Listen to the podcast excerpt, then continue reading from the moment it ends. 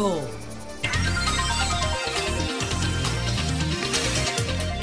Señores, son las 6:58 minutos. Buenos días, dominicanos, dominicanas, ciudadanos y ciudadanas del mundo. Julio Martínez Pozo. Los comentarios de los temas más importantes en el programa de mayor influencia de la radio y la televisión nacionales. Nosotros inmediatamente pues desarrollamos esta, esta agenda Hablamos de los 62 años del ajusticiamiento de Trujillo, de la educación con más inversión y pobre cosecha, de Bukele en El Salvador totalmente fuera de control. Eh, ¿Cuál sería el impacto de las municipales y cuáles son los planes para la Cámara de Cuentas? Pretendemos abarcar esos temas si el tiempo lo permite. Eh, pero tal y como destacaban nuestros compañeros de 5 a 7 de la mañana, a los que ahora se ha incorporado eh, Víctor Gómez Casanova, tal y como ellos planteaban en esta formidable conversación con Juan Daniel Balcácer, pues hoy estamos conmemorando el 62 aniversario del ajusticiamiento de Trujillo. Juan Daniel Balcácer, el historiador que conversaba con ellos es para mí el que ha tratado con mayor profundidad y objetividad el tema del ajusticiamiento de Trujillo. Mucha gente pretende escribir historia, pero la historia tiene sus bemoles. Tiene sus bemoles. La historia no es opinión no es, una, no es opinión, es, eh, digamos, un recuento crítico de los acontecimientos, pero verificables, verificables. Entonces, una gran parte de nuestro edificio eh, histórico está hecho sobre la base de opiniones, especulaciones, etcétera en el caso de esa obra de Juan Daniel Balcácer sobre el ajusticiamiento, no creo que haya nada mejor ni más objetivo eh, sobre, sobre, esa, sobre esa temática. ¿Qué pasó? Bueno, estos son 62 años del último de los magnicidios que se han perpetuado en la República Dominicana. Y ese último, en la corta historia del país, fue el cuarto magnicidio.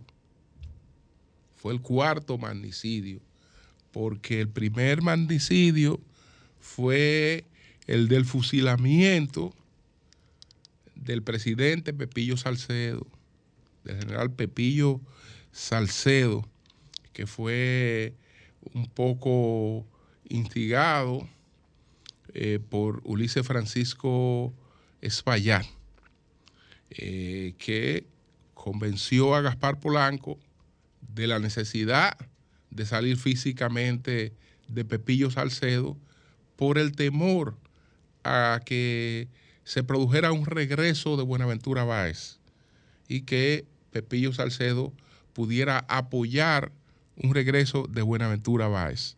Entonces se decidió en el, esto fue en el año de 1869, pues fusilar al presidente Pepillo Salcedo. Ese fue el primer magnicidio que se efectuó en la República Dominicana. El segundo magnicidio, el segundo magnicidio fue el del 26 de julio. 26 de julio de 1899. Me refiero a la muerte de, eh, de Lilis, a la muerte de Ulises Ceró, que ocurrió en Moca, producto de una conspiración que encabezó Horacio Vázquez. Y entonces, eh, tanto Jacobito de Lara eh, como Moncáceres eran parte de esa trama para dar muerte a Lilis, que incluso si fracasaban intentando darle muerte en la casa de Jacobito de Lara, eh, ya en las afueras, camino a Santiago, Horacio Vázquez, Vázquez tenía otra emboscada para producir el fusilamiento de Ulises Cero. Ese fue, ese fue el segundo magnicidio. El tercer magnicidio fue eh, la muerte de Moncáceres. Ese fue el, tercer magnicidio, el de la muerte de, de Moncáceres, que fue en el año de 1911. Y de ahí entonces eh, vamos a tener el ajusticiamiento de, de Trujillo 30 eh, años después de un régimen que se caracterizó por la, represión, aunque también eh, fue una etapa de progreso económico, pero eh, sobre las reglas de una, de una, de una dictadura. Entonces, ¿quién, ¿quiénes salen de, de Trujillo? ¿Quiénes le dan muerte a Trujillo? Ocurre lo mismo en todas partes del mundo. Lo que ha ocurrido con todas las dictaduras terminan de la mano de la burguesía que ha emergido a la sombra de la dictadura cuando ya la dictadura no representa otra cosa que un obstáculo para su desarrollo. Y entonces, como representa un obstáculo para su desarrollo, eh, hay que salir de la dictadura. Por eso realmente la burguesía dominicana decide eh, el complot contra Trujillo, que no era un complot de las siete personas que fueron la noche del, 30 de mayo de manera muy, muy heroica, eh, don Antonio Inver Barrera, Antonio de la Maza, eh, Juan Tomás Díaz, Amado García Guerrero, Tunti eh, Cáceres, eh, Emiliano, eh, Roberto Pastoriza Neré y Pedro Livio Cedeño, entre, entre cosas, entre otros, que fueron siete los que fueron la noche del 30 de mayo a la ejecución, porque ellos eran parte de la unidad que tenía a cargo la ejecución. El programa tenía una parte política que sabemos que fracasó, pero no fracasó solo en la parte inmediata, porque cuando se dice que fracasó, se analiza la parte inmediata con lo que ocurrió con Pupo Román. Bueno, esa era la parte inmediata, pero no era en verdad el plan político. El plan político de asumir el control del país y gobernarlo conforme a los intereses de una burguesía que quería expandirse, eh, pues fracasaron, fracasaron posteriormente, porque hubo dos figuras que no estaban eh, en los planes de esa burguesía y como en la política nunca se sabe eh, cómo van a evolucionar las cosas, pues esas dos figuras realmente alteraron esos planes. Y esas figuras fueron las que se levantaron como los líderes del país. Se pregunta que si Balaguer eh, conocía o no del complot. No podía conocer del complot porque el complot también aspiraba a llevarse a Balaguer. Es decir, Balaguer no estaba en los planes de los complotados solamente para eliminarlo, para quitarlo del medio, no físicamente necesariamente, pero para, para anularlo. Entonces, eh, se preparan las primeras elecciones democráticas que son parte de ese plan político, pero en esas primeras elecciones democráticas, los que mataron a Trujillo perdieron las elecciones. Perdieron las elecciones porque los trujillistas, los trujillistas salieron a votar en masa por un candidato desconocido que ganó con uno de los más altos porcentajes eh, que registre la historia del país. Y a partir de ahí la historia fue otra, porque el que ganó esas elecciones se convirtió en la referencia política, eh, histórica, moral, opositora del país, sobre todo a partir del golpe de Estado. Y Balaguer siguió siendo el otro, el otro contrapeso. Y entonces el país se organizó en base a la polarización del liderazgo entre Balaguer y vos. Y esa burguesía que mató a Trujillo quedó echada a un lado. Quedó echada a un lado. Y entonces, de ahí, eh, cómo han evolucionado realmente los acontecimientos en la República Dominicana. Siempre nuestro respeto para quien pone en juego su vida en aras de sus, de sus ideas. Y esa gente que con mucho valor lo hizo y que sufrió posteriormente eh, torturas, eh, muertes eh, realmente draconianas, etcétera, pues siempre, siempre deben estar en un en un sitial de, respeto y de admiración entre, entre los dominicanos. Entonces, pasando a otro tema, bueno, ayer se dio a conocer la evaluación diagnóstica 2023, eh, la evaluación diagnóstica nacional sobre la situación de la educación. No nos encontramos con sorpresa.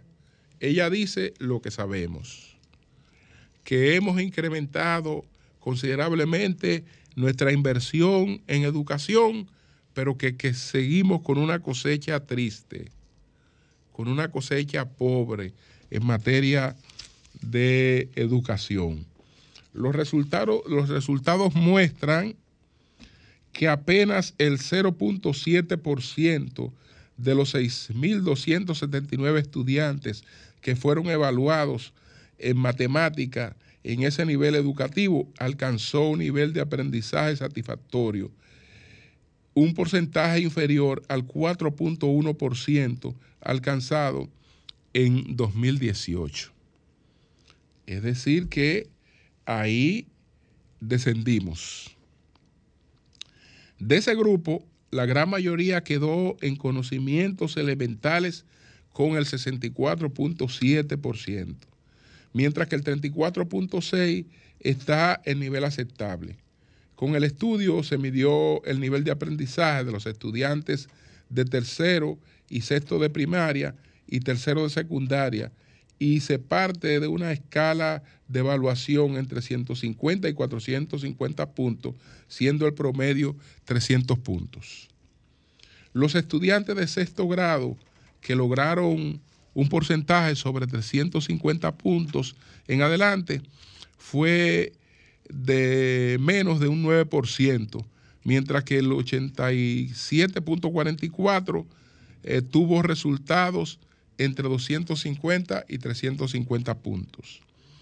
Los resultados de las evaluaciones, además de establecer los niveles de aprendizaje de los estudiantes, son una oportunidad para verificar el nivel de desarrollo del currículo prescrito, lo que los profesores enseñan y otros factores que influyen en el aprendizaje.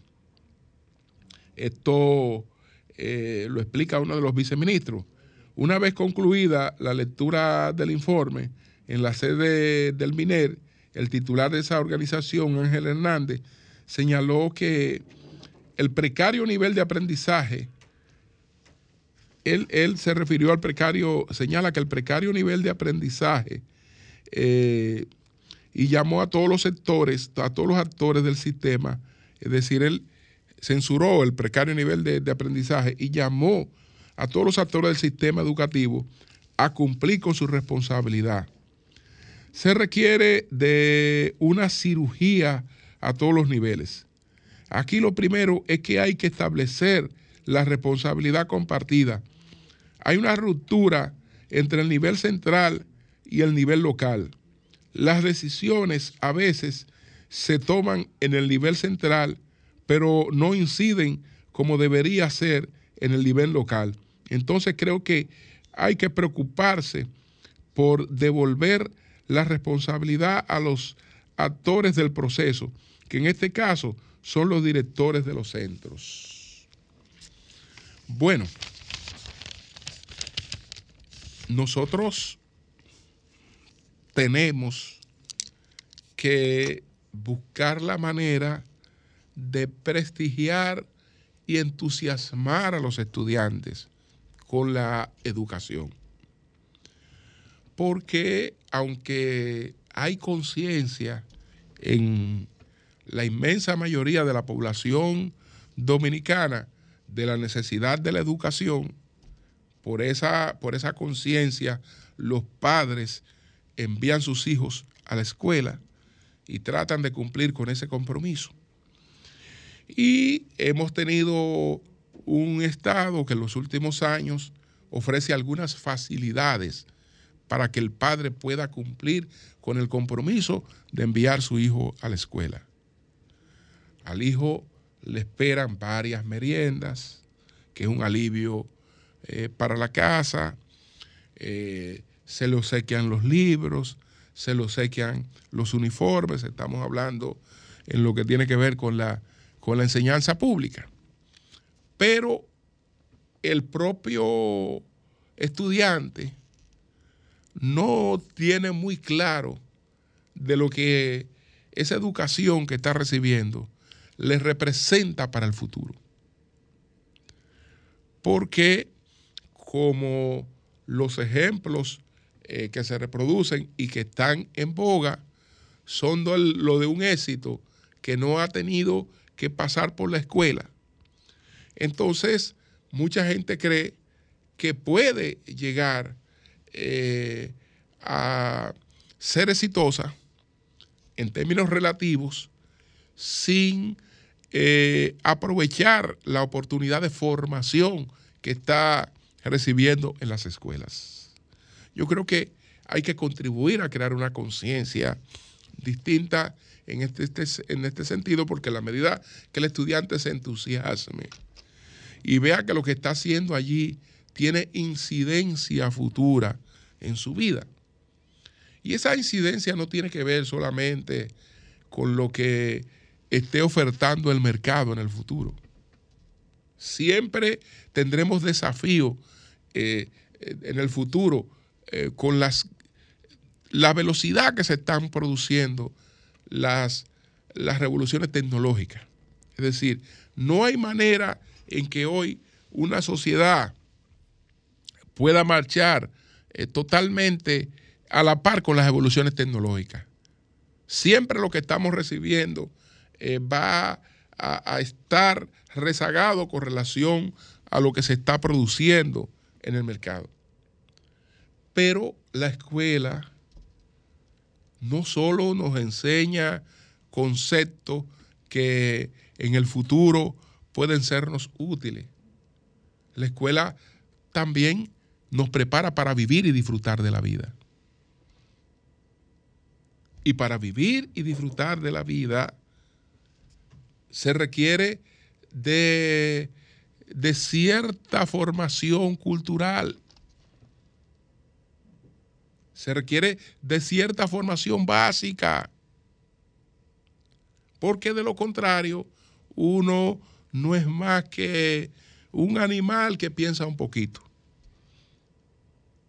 pero realmente no, no, vive, no disfruta eh, de la vida en todos sus aspectos y para eso te prepara la escuela, te prepara la familia, te prepara el entorno.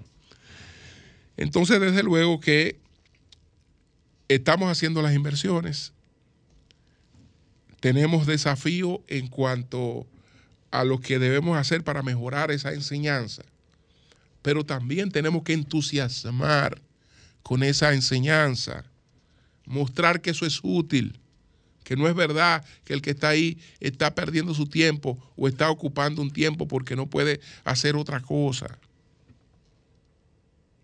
Eso no es verdad. No hay un país, por más desarrollado que sea, que los niños no estén en la escuela a las siete y media de la mañana. Y entre más desarrollados son, más tiempo tienen los niños en la escuela. Más tiempo tienen en la escuela. Es decir, que eh, eso, desde luego, hay que complementarlo con, medidas que, entusiasmen, que le, que le, hagan saber al estudiante que no está perdiendo su tiempo, que no está perdiendo su tiempo, no es verdad que está perdiendo su tiempo y por lo tanto debería aprovecharlo mejor y, entusiasmarse y poner mucho más de su parte. Entonces, eso es con relación a esa evaluación. Bueno, señores, la situación con el señor Nayib Bukele se torna crítica con el presidente Bukele, porque estamos hablando de un hombre que está totalmente fuera de control. Hay un informe que ha dado una información, una organización de los derechos humanos eh, en El Salvador. Y la verdad que las cosas que muestra ahí esta organización son escalofriantes son escalofriantes las cosas que están planteadas en este, en este informe. Entre otras cosas, entre otras cosas, eh, estamos hablando de más de 160 personas que han sido asesinadas en la cárcel. La organización que presenta el informe se llama eh, Cristosal. Entonces, Cristosal ha documentado la muerte de 153 personas bajo custodia del Estado, todas detenidas durante el régimen de sesión. De los 29 fallecieron, de estos 29 fallecieron de muerte violenta y otros 46 pro, eh, probable muerte violenta o sospecha de criminalidad. Se especifica en el informe y se señala como patrón común la presencia de laceraciones, hematomas que evidencian golpes, heridas, con objetos eh, cortopunzantes o contundentes, o señales de estrangulamiento o ahorcamiento en los cadáveres. Como ejemplo, recojo el caso de un hombre de 52 años, dueño de una tienda y de un molino, quien durante años había sido acosado por pandilleros y obligado a proveerles de alimento que fue detenido acusado de colaborar con ellos. Según la esquela del Instituto Medicinal Legal del Salvador, murió por edema cerebral. Eso lo recoge el informe de, de, eh, Cristosal. Yo he escuchado a la oposición decir que en las cárceles muere gente y que nosotros estamos de alguna manera matando a los reos o dejándolos que mueran pero en las cárceles muere gente como muere afuera porque se enferman, porque envejecen. Hay eh, unos que tienen enfermedades terminales. Eso dice el señor Bukele. Eso dice el señor Bukele. Pero la situación es sumamente, sumamente crítica. Y la comunidad internacional, eh, pues totalmente indiferente. Indiferente porque el tema por los derechos humanos no es más que una, un alegato hipócrita cuando hay otros intereses en juego. a Estados Unidos le interesan los derechos humanos en aquellos países donde hay otros intereses en juego. Entonces, en función de esos otros intereses, bueno, pues tomamos medidas con relación a los derechos humanos. Porque El Salvador tiene un derecasta con Estados Unidos del que nosotros eh, somos parte. Nosotros somos parte del derecasta con Estados Unidos, el centroamericano, del que es parte El Salvador. Esas cosas que están ocurriendo en El Salvador no se comparan con las cosas por las que se han tomado sanciones contra la República Dominicana como lo ocurrió con el Central Romana. Ahí no hay punto de comparación. Ahí estamos hablando de, de, detenciones totalmente ilegales, de tortura, de muerte totalmente ilegales. ¿Por qué? Porque en una sola persona, en una sola persona, está la labor ejecutiva, está la labor legislativa y está la labor judicial. Es decir, Bukele tiene el control absolutamente de todo, de todo. Eh, entonces, no hay contrapesos, no hay contrapesos. Es cierto que él no encontró, que él no creó esa problemática, pero la manera de enfrentarla es una manera totalmente absurda. Él no creó esa problemática. Esa problemática que vive El Salvador la creó una guerra civil.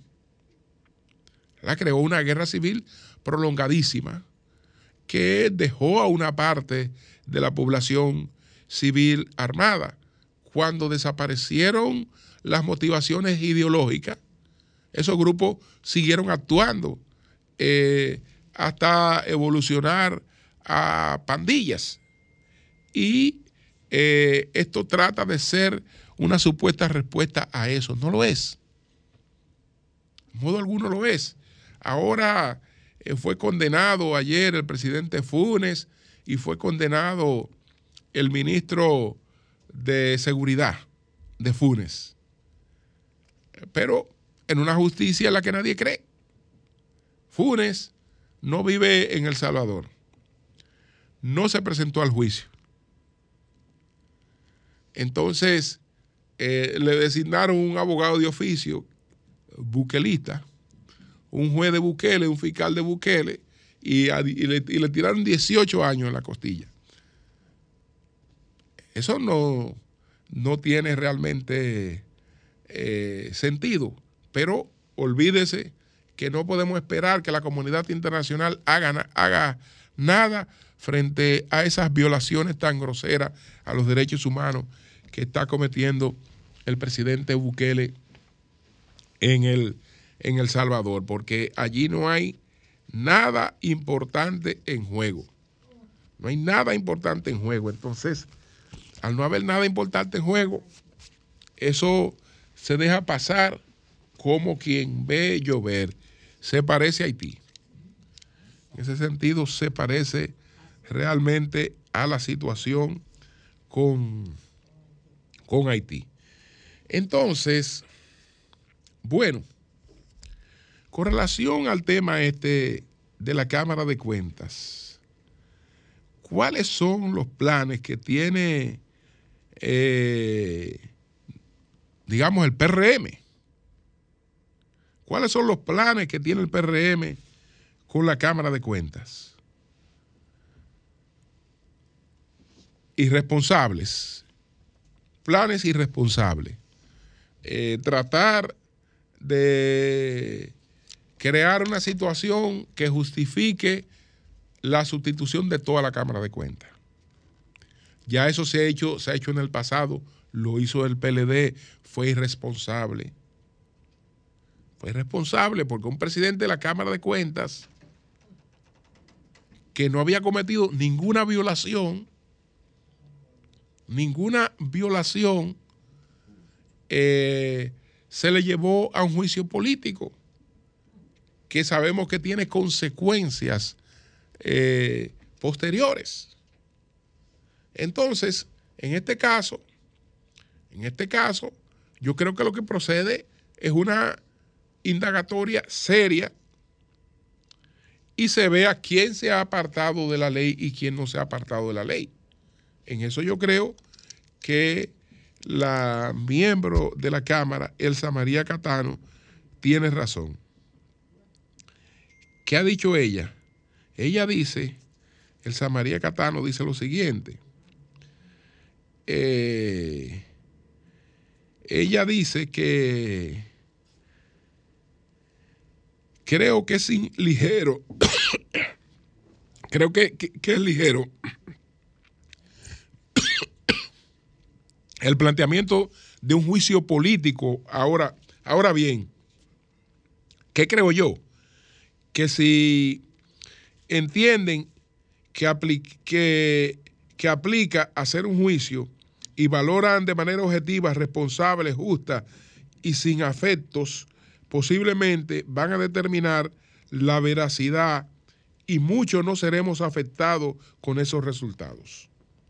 Bueno, yo creo que corresponde, y los partidos políticos de oposición tienen que jugar su papel ahí también, corresponde que ahí se haga una cosa como seria, seria, porque el, arrasar con todo, entonces no va, no va a crear un, precedente negativo, el mismo precedente que ya hemos creado con, con la Cámara de Cuentas, ¿para qué? Para designar una absolutamente politizada absolutamente politizada, porque hay esos planes, absolutamente politizada, para seguir dando riendas sueltas al lawfare. Entonces, ojalá que los partidos políticos de la oposición no se descuiden con, esa, con ese asunto de la Cámara de Cuentas y no se dejen llevar a ese, a, a ese gancho, ese atolladero de plantear ahora, mira, eh, se va todo el mundo. No. ¿Quién, ¿Quiénes que han cometido violaciones aquí? ¿Quiénes se han apartado de la norma? ¿Quiénes se han apartado de la norma?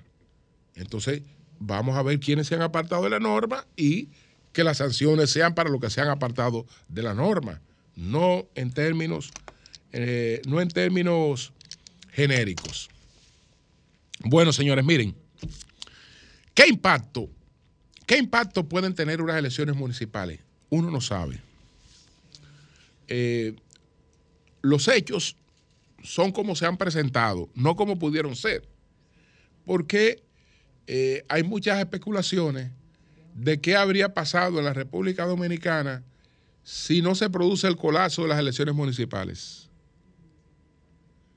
Si no se produce el colapso de las elecciones municipales, y la campaña que se hizo contra el gobierno y contra el PLD por el colapso de las elecciones municipales, aquí no se escoge un presidente en primera vuelta.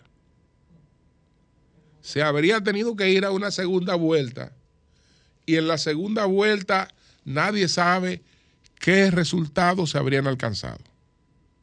Es decir, estamos conteste de que lo ocurrido con el colapso de las elecciones de medio término o de las elecciones municipales eh, fue clave en los resultados de las elecciones presidenciales. Entonces quiere decir que esas elecciones tienen un impacto. Esas elecciones tienen un impacto en las elecciones, las elecciones eh, presidenciales. No falta tanto tiempo. Por lo tanto, tal vez no se produzcan tantas variaciones, pero aún pueden producirse variaciones importantes. El PRM lo ha calculado todo muy bien. Eh, tiene una gran cantidad de alcaldes y los que no tenía los ha comprado.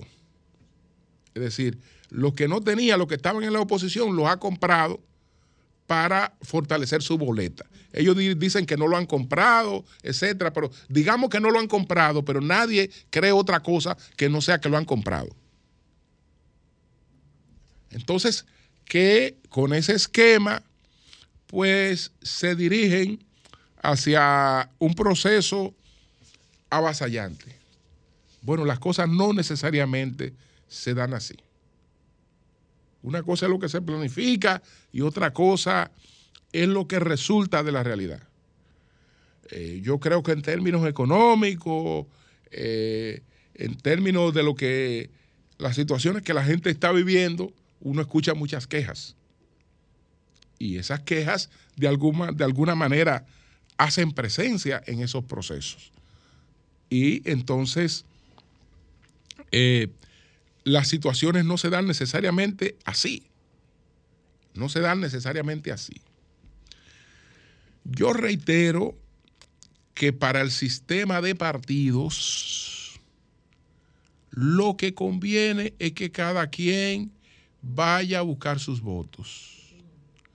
Para la propia fuerza del pueblo, si quiere estructurarse como un partido nacional, no hay mejor oportunidad que esta, de estructurar un liderazgo, de buscar sus candidatos eh, en cada distrito municipal y presentarlo presentarlo, porque esa es la, oportunidad que tienen los partidos de crear una estructura nacional y de un apoyo nacional. Y lo propio, para el PLD. Es decir, yo creo que eso es lo más conveniente eh, en ese sentido. Y no creo, yo no creo que los resultados, aún en ese esquema, vayan a ser lo que se están eh, previendo desde ya. No, tres meses antes de las elecciones, del colazo de las elecciones municipales, el PLD la tenía ganada ampliamente. El, el PLD sabía que Luis estaba por encima y que Luis eh, iba delante de su candidato, muy delante de su candidato, pero confiaba en que iba a ganar las elecciones municipales y todas las evaluaciones decían que iba a barrer las elecciones municipales. Sin embargo, los planes no se dieron como el PLD lo tenía previsto. No se dieron como el PLD lo tenía previsto.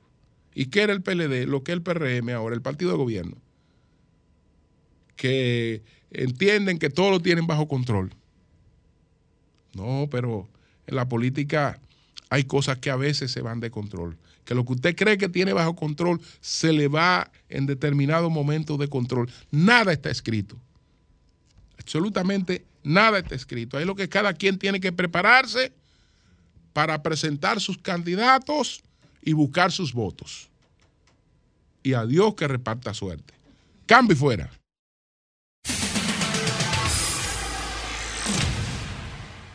Comunícate 809 540 165 1833 610-1065 desde los Estados Unidos.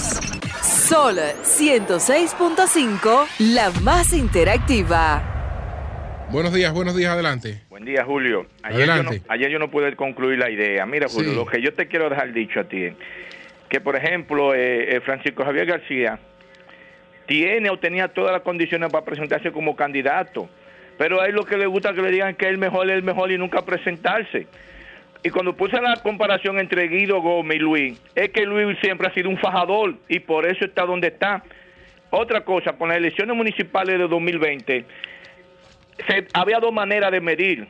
Se medían lo que tú ganabas en, en, en, en voto y en escaño.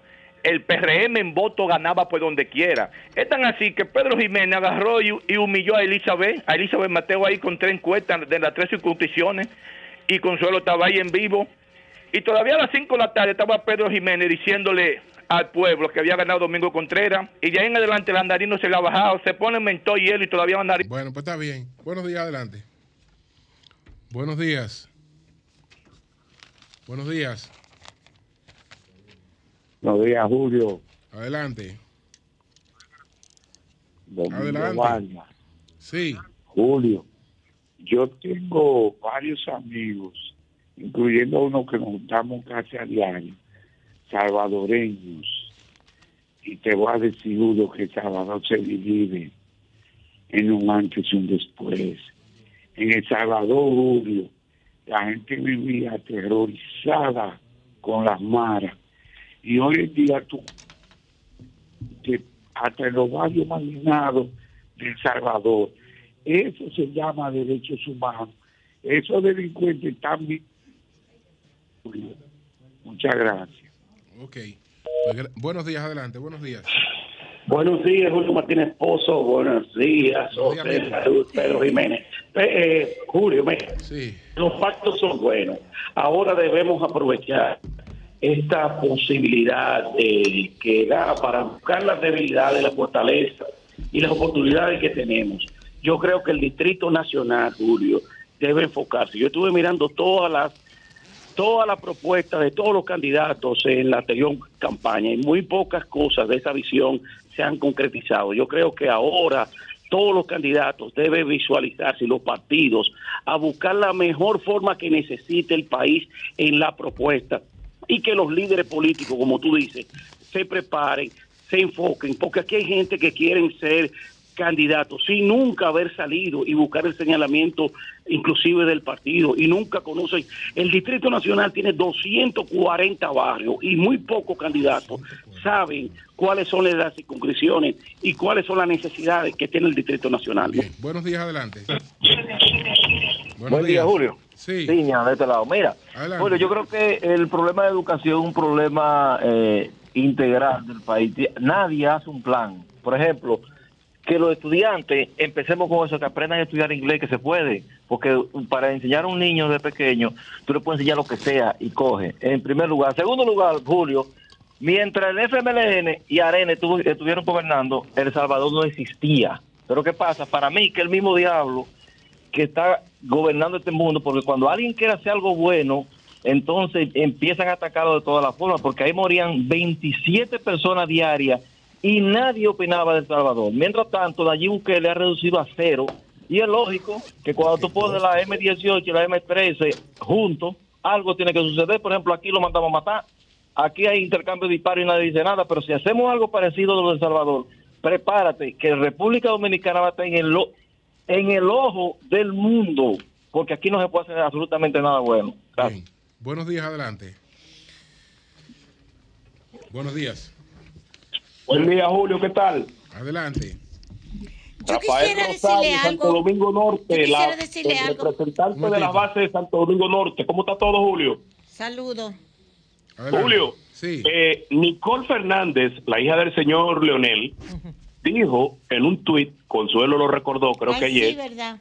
Eh, papi, lo pusiste y lo quitaste. Y yo me asombré en ese momento. Dije, wow, y me cayó muy mal. Pero resulta que los números al final demostraron que Nicole, mentía. Pero aún así, esto se lo metieron en la psiquis a mis compañeros de mi partido de que Leonel fue responsable de que nosotros habíamos salido del poder. Y lo explico. Los números lo, lo, lo dicen todo. Lo que sacó Leonel no era ni siquiera para sacar una gatamiar, por lo tanto él no sacó a nadie, él fue candidato. A nosotros nos sacó el altajo que tenía la gente de que ya no quería el PLD. Eso y que, que yo lo, lo, puse y lo quité, Leonel, sácate de eso de la cabeza y a Nicole que le dé para 13 tweets. Buenos días. Bien, bien. Buenos días, adelante. Sí, buenos días. Adelante. Sí, gracias. Eh, Julio, con relación a los alcaldes que se han vendido, perdón, que se han pasado algo, al partido de gobierno. pareces a mí. Le puede, sí, a mucha, ojalá yo, le puede, pasar, le puede salir el tiro por la culata. ¿Tú sabes por qué? Porque, ok, ellos se pasaron para el partido de gobierno, pero quizás ahí habían eh, personas eh, ya con aspiraciones. Por lo tanto, no lo quieren para donde se pasaron, pero tampoco lo quieren de donde se fueron. Entonces dime, ¿quién va a votar por ellos? Bueno, algunos pueden tener problemas. Buenos días, Julio, Consuelo. Hola 22, hola 22, adelante. Oye, oye, Julio, a decir la verdad. Con todo, la felicito lo que dijiste tener ayer, a ti que te habla. Por, por farsa. oye, oye, oye, don Julio. Hasta yo tengo percepción la lucha radial, escrita y televisiva. Oye, lo que hay es sacar al PLD del, de, la, circulación como partido político. El dominicano es que somos tan malos que no reconocemos los pasos de avance que dio el, los gobiernos del PLD en este país. Somos tan ignorantes, sufrimos de amnesia. Pero ahora le voy a decir la verdad van a llorar lágrimas de sangre. Oye, los hospitales, los servicios públicos totalmente se han ido a la borda. No le da vergüenza lo que yo vi en, una, en la televisión. La inmensa cantidad cantidad de, de, de, de cucarachas internas del hospital. Oye, en La Vega, en La Vega.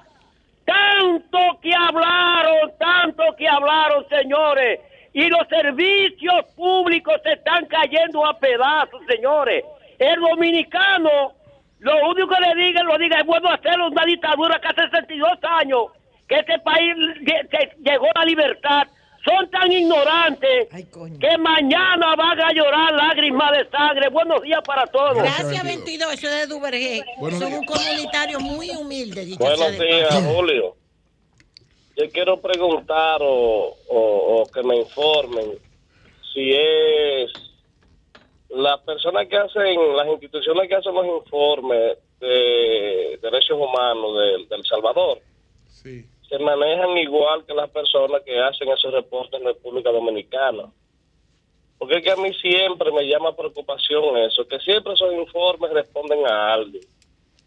Entonces, El Salvador, hay que preguntarle a la población si está o no conforme con los cambios que ha generado el presidente Bukele, si la gente se siente más tranquila o no. Si la gente se el problema, el problema es que cuando, no. cuando, no hay contra, cuando no hay contrapeso, se no, comete, o sea, se, pero, se comete pero, mucho. Pero yo, no quiera, no, no, quiera tú, no quiera tú, no quiera tú que te agarren, que te agarren y que digan que tú eres un pandillero. Sí, porque tú tengas alguna diferencia política con él Así y te den ese mismo tratamiento. Sí, pero es, que, pero es que siempre esa diferencia política viene por gente que son promovidas, tú sabes por quiénes. la diferencia política, la política y las diferencias ideológicas dentro de ella se manejan dentro del ámbito de la democracia y el respeto de cada quien. Exactamente, tú no puedes. Son roles. Ah, no, que estoy controlando, y entonces por eso yo puedo hacer lo que me dé la gana como gobernante. Se, mezclan mazos y cimarrones. pero claro. No, así no, eso no es así tan, tan sencillo así como, hace justicia, hace muchas injusticias. Muchas injusticias, claro. ¿Entiendes? Bueno, y no se debe. Buenos días, Doña Consuelo. Buenos días, adelante. Ah, muchas gracias. Bueno, señores, entonces, le voy a hacer esta anécdota. Ponme el libro de de Cordero Michel. Primero quiero referirme, como estamos hablando de la era de Trujillo, y que se cumplen hoy los 62 años de la desaparición del jefe. Porque aquí, ese análisis de la era de Trujillo, ese análisis de José Ramón Cordero Michel, que vino en la invasión del 59, hermano de Emilio Cordero Michel, el profesor Emilio Cordero Michel, que tuvimos el honor de conocer, por cierto, a Emilio. Cordero Michel vino, vino en la invasión del 69 y murió aquí, siendo un abogado graduado de universidades famosísimas, una persona con una preparación increíble. Y sin embargo, vino en la invasión, no la invasión, por favor, no debe decirse la invasión, vino en el desembarco, el desembarco de 1959, que es lo que estábamos ya en mente, ¿verdad? Estábamos, recordamos los aviones volando hacia la zona del desembarco, hacia toda esa zona los recordamos perfectamente. Y si bien no tuvo éxito el desembarco para los fines en que se hicieron, que era sencillamente destituir a Trujillo, si había que matar lo que se matara, lo que fuera, destruir, destruir esa dictadura. Terrible, terrible, que nosotros lo que vivíamos en ella, que consta en acta, ni nos dábamos cuenta. Ok, todo eso es bueno irlo. Porque ahora viene la parte que le quería decir. Ese libro de Cordero Michel, uno de los libros, para mí, escrito por él, que representa verdaderamente lo que fue la era de Trujillo. Yo lo leí hace muchísimo tiempo. Usted lo puede conseguir en PDF, lo puede conseguir. Y tiene que estar editado también. No lo deje de leer. Si usted es un lector, no deje de leer a Cordero Michel. Ahí está el libro, Análisis de la Era de Trujillo. Eso no tiene desperdicio. Bien, entonces, ¿Por qué? Porque ahora todo el mundo es antitrujillita de, con Trujillo muerto. Ustedes sabían eso. Eso lo dijo Manuel Núñez una vez, el historiador, el lingüista, profesor Manuel Núñez. Ahora, después que mataron a Trujillo, había un cuento de don Panchito Pras Ramírez, padre de doña Ibelice Pras, el padre de doña Ibelice, que decía, los dominicanos, el 30 de mayo éramos 4 millones de personas. Y ya para el primero de junio, mayo, junio, éramos 8 millones de personas. ¿Por qué? Pero don Pachito, ¿y cómo que usted dice eso? Oh, sí, porque para el 30 de mayo todos éramos trujillistas, los 4 millones. Pero ya al otro día, ya todos éramos antitrujillistas, después de la muerte de Trujillo. Eso era una, una, forma irónica, por supuesto, de don Panchito para decir el cambalache del dominicano tan rápido que todavía lo estamos viendo con lo que acaba de llamar la señora, de todos estos cambios de síndico, de partido, de juidero y de todo. Seguimos igual. Quiere decir que un día éramos 4 millones de trujillistas y al otro día éramos 8 millones. En el país, 4 que se agregaron antitrujillistas con Trujillo muerto. Todos éramos antitrujillistas. Bueno, pendejos. Pero fue así. Incluso, por ejemplo, le voy a dar un ejemplo. No te rías, no, que eso es una tragedia. Le voy a dar un ejemplo. Y que se raque el que le pique. Había un gran funcionario de Trujillo que fue embajador y de todo, allá arriba, que tenía un hijo.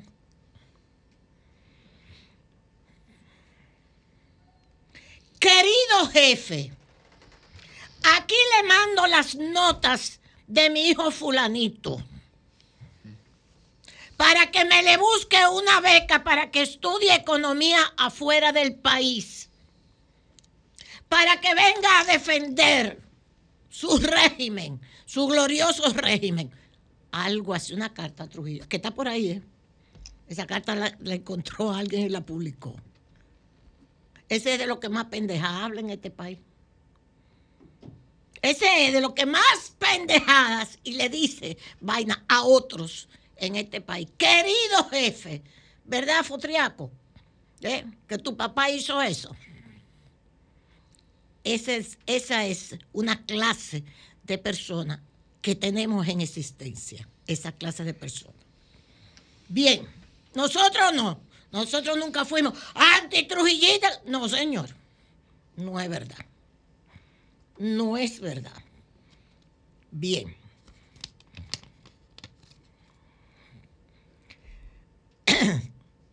y a mi papá se lo llevaron preso, pero no por antitrujillista, cuando murió Trujillo, el mismo día de la muerte de Trujillo, sino porque era cuñado de Pedro Olivio Cedeño. Pedro Olivio herido en la clínica que está allí en la Intercontinental de aquella época. Mi tía Olga lo llama nene, papi era médico. Ven a ver que Pedro Olivio está herido de bala. Papi coge para la clínica, no sabe ni lo que pasa. Ninguno de nosotros. Cuando llega está José Joaquín Puello ahí, que era practicante. Interrogando los calieses, ya habían detectado a Pedro Olivio.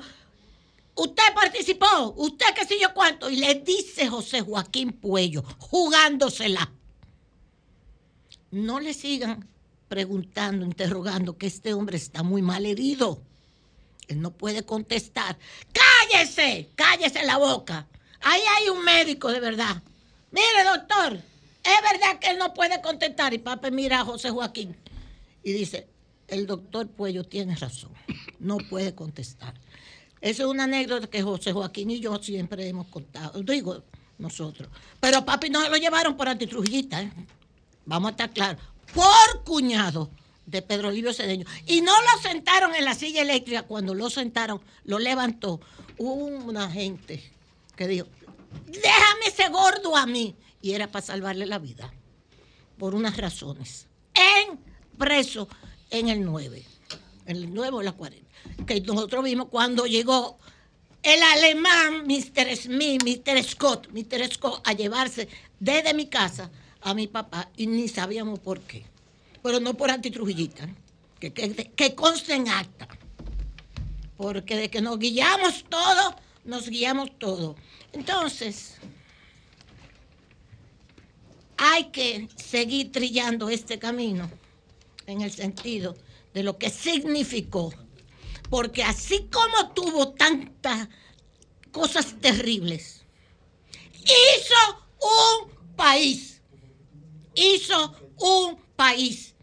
Hizo un país a su imagen y semejanza, con sus intereses, dominándolo todo. Hizo un país. Hizo un país. Punto. Y diga todo lo que quiera. Con todo el respeto. Julio habló de los magnicidios. Claro, los magnicidios corresponden a los gobernantes. Pero la cantidad de juventud que se fue aquí, antitrujillista, no solamente las hermanas Mirabal, todos estos muchachos que vinieron en el 59, después la secuela de Manolo Tavares, después la secuela de Francisco Alberto Camaño Deñó, que esa revolución de abril es hecha por los hijos de los militares trujillistas, como Ludovino Fernández, la muerte en Jipe. Ludovino era tan terrible que le decían la muerte en. Ese es el papá de Fernández Domínguez.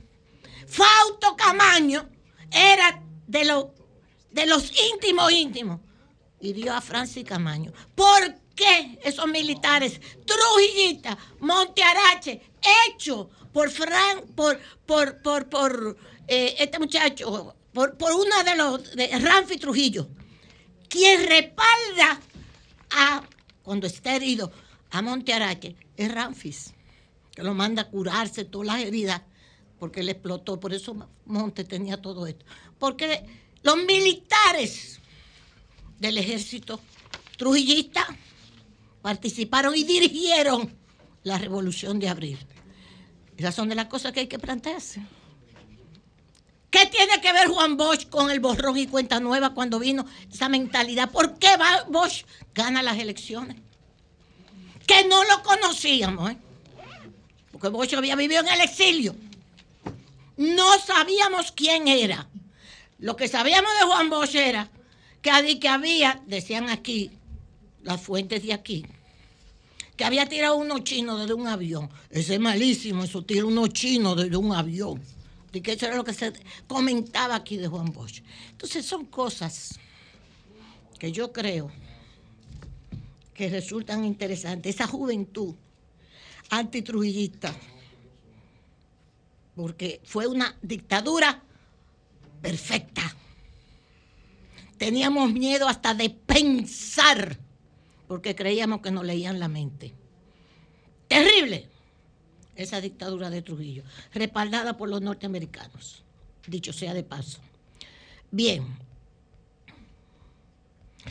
ataques a, ataques a Moscú, ataques a Moscú drones llegando a Moscú, drones ucranianos. Acuérdense que les dije que el informe RAND, ¿se recuerdan del informe RAND que se lo he traído? Lo pueden conseguir en Google. El informe RAND, que es esa empresa que diseña todos estos programas militares de la industria militar, etcétera hizo su informe en el 2019 y dijo, el objetivo en el 2019, ahí está, el objetivo es desequilibrar a Rusia.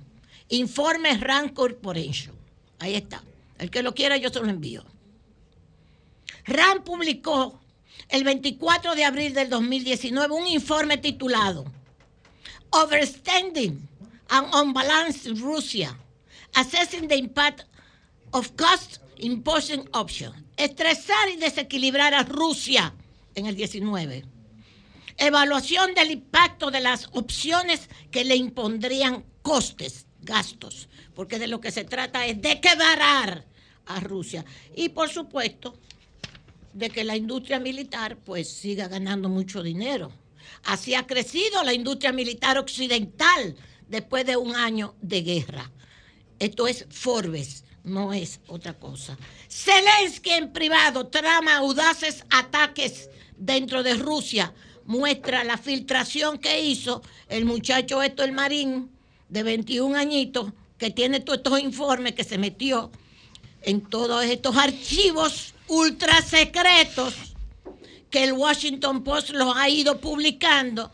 Y entre esos informes está que Zelensky en privado trama audaces ataques dentro de Rusia, muestra la filtración y por lo tanto ya comenzaron esos ataques. Fueron drones que enviaron, uno impactó, está en el New York Times hoy, impactó un edificio en Rusia, pero en Moscú, pero, pero Rusia le ha devuelto una cantidad de ataques a Kiev, la capital de Ucrania, en estos, en esta semana, en este inicio de semana.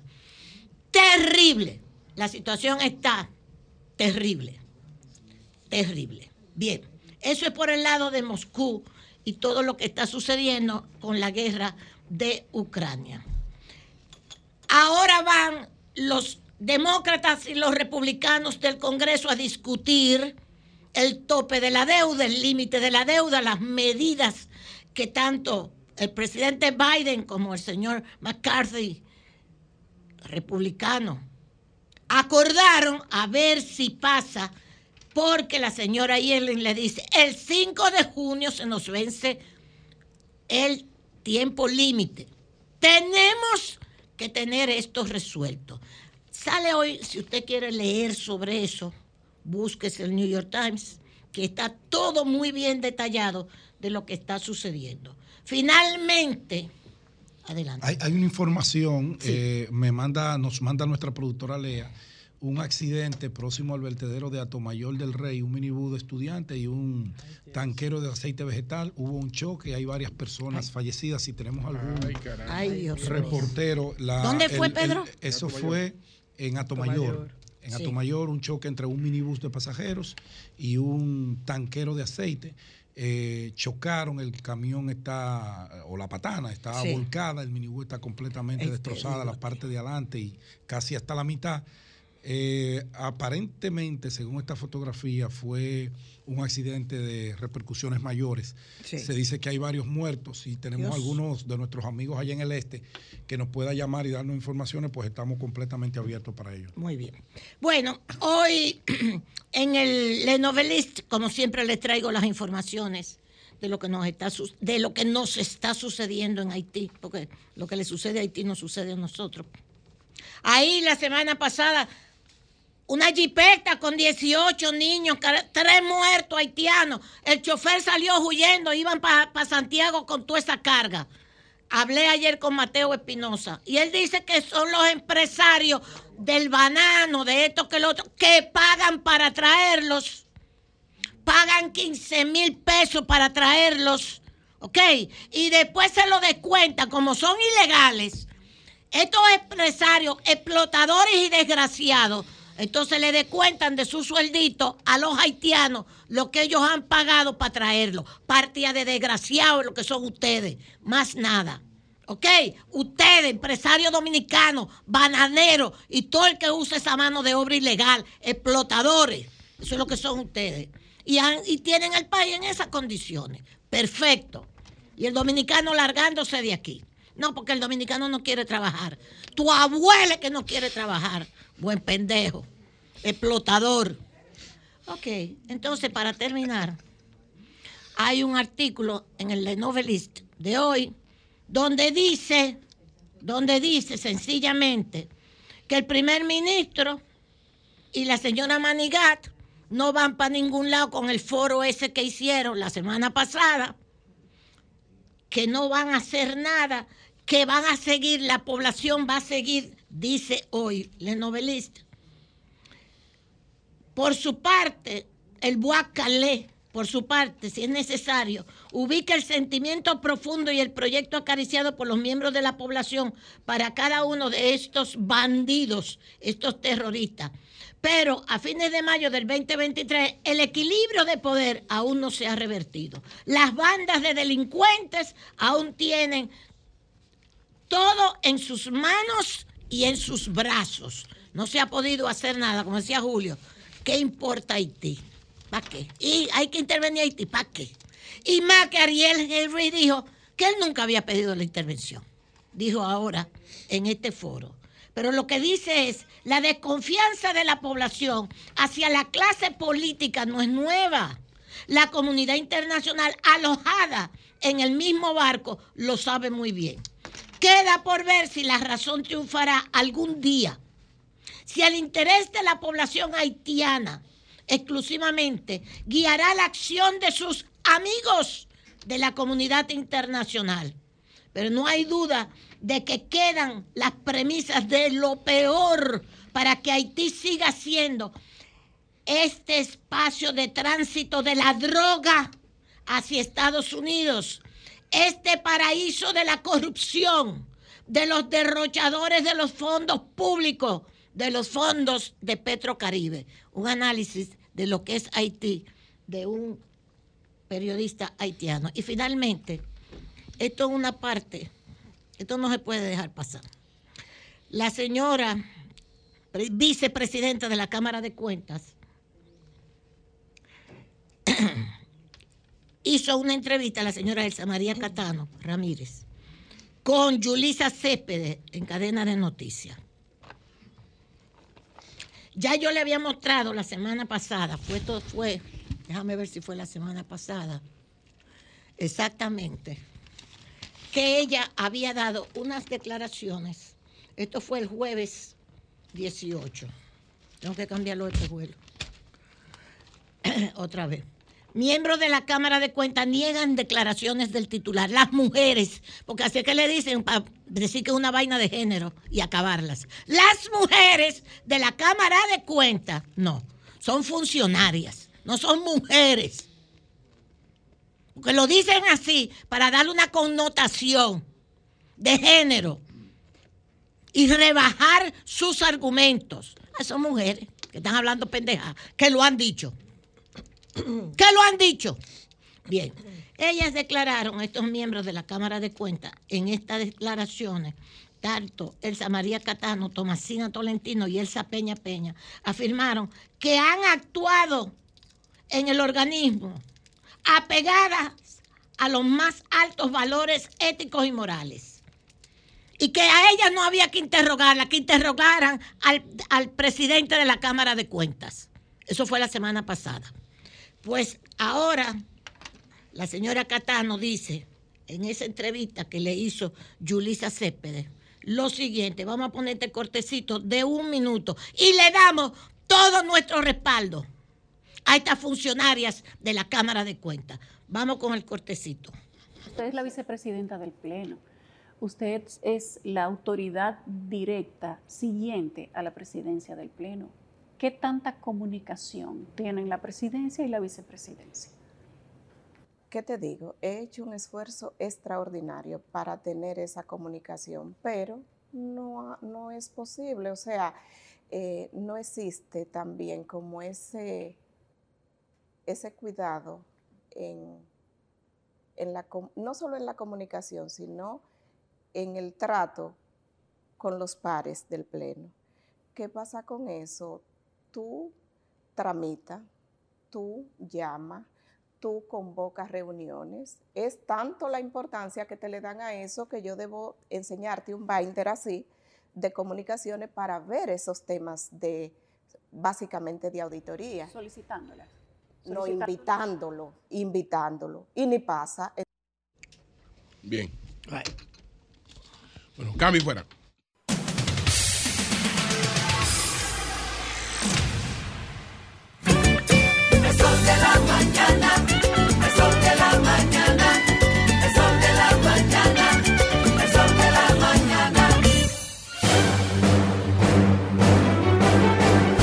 Ahora, un boletín de la gran cadena RCC Media. Hoy 30 de mayo se cumplen 62 años del ajusticiamiento del expresidente Rafael Leonidas Trujillo, quien llevaba 31 años con el control del gobierno dominicano de manera dictatorial. Por otra parte, la Oficina Nacional de Meteorología prevé para este martes aguaceros, tormentas eléctricas y ráfagas de viento en varias zonas del país desde horas matutinas hasta la noche. Finalmente, la Organización de las Naciones Unidas para la Agricultura y la Alimentación informó que la inseguridad seguridad alimentaria aguda se deteriora aún más en 22 países, en lo que se prevé que aumente de magnitud y gravedad en los próximos seis meses. Para más detalles visite nuestra página web rccmedia.com.do. Escucharon un boletín de la gran cadena RCC Media. Mis alas se abren cuando tú me besas y está claro que voy conectado a ti. Luces de colores, mundos infinitos. Si lo hacemos juntos todos, todo es más bonito. Todo el mundo está cambiando, todo para bien. Todo el mundo está cambiando, sea una misma red. Si tu calendario dice que ha llegado el tiempo yo te invito a que seas parte. Es el momento, yo soy claro. Y siendo claro me siento feliz. Yo soy claro. Aquí yo sigo estando para ti.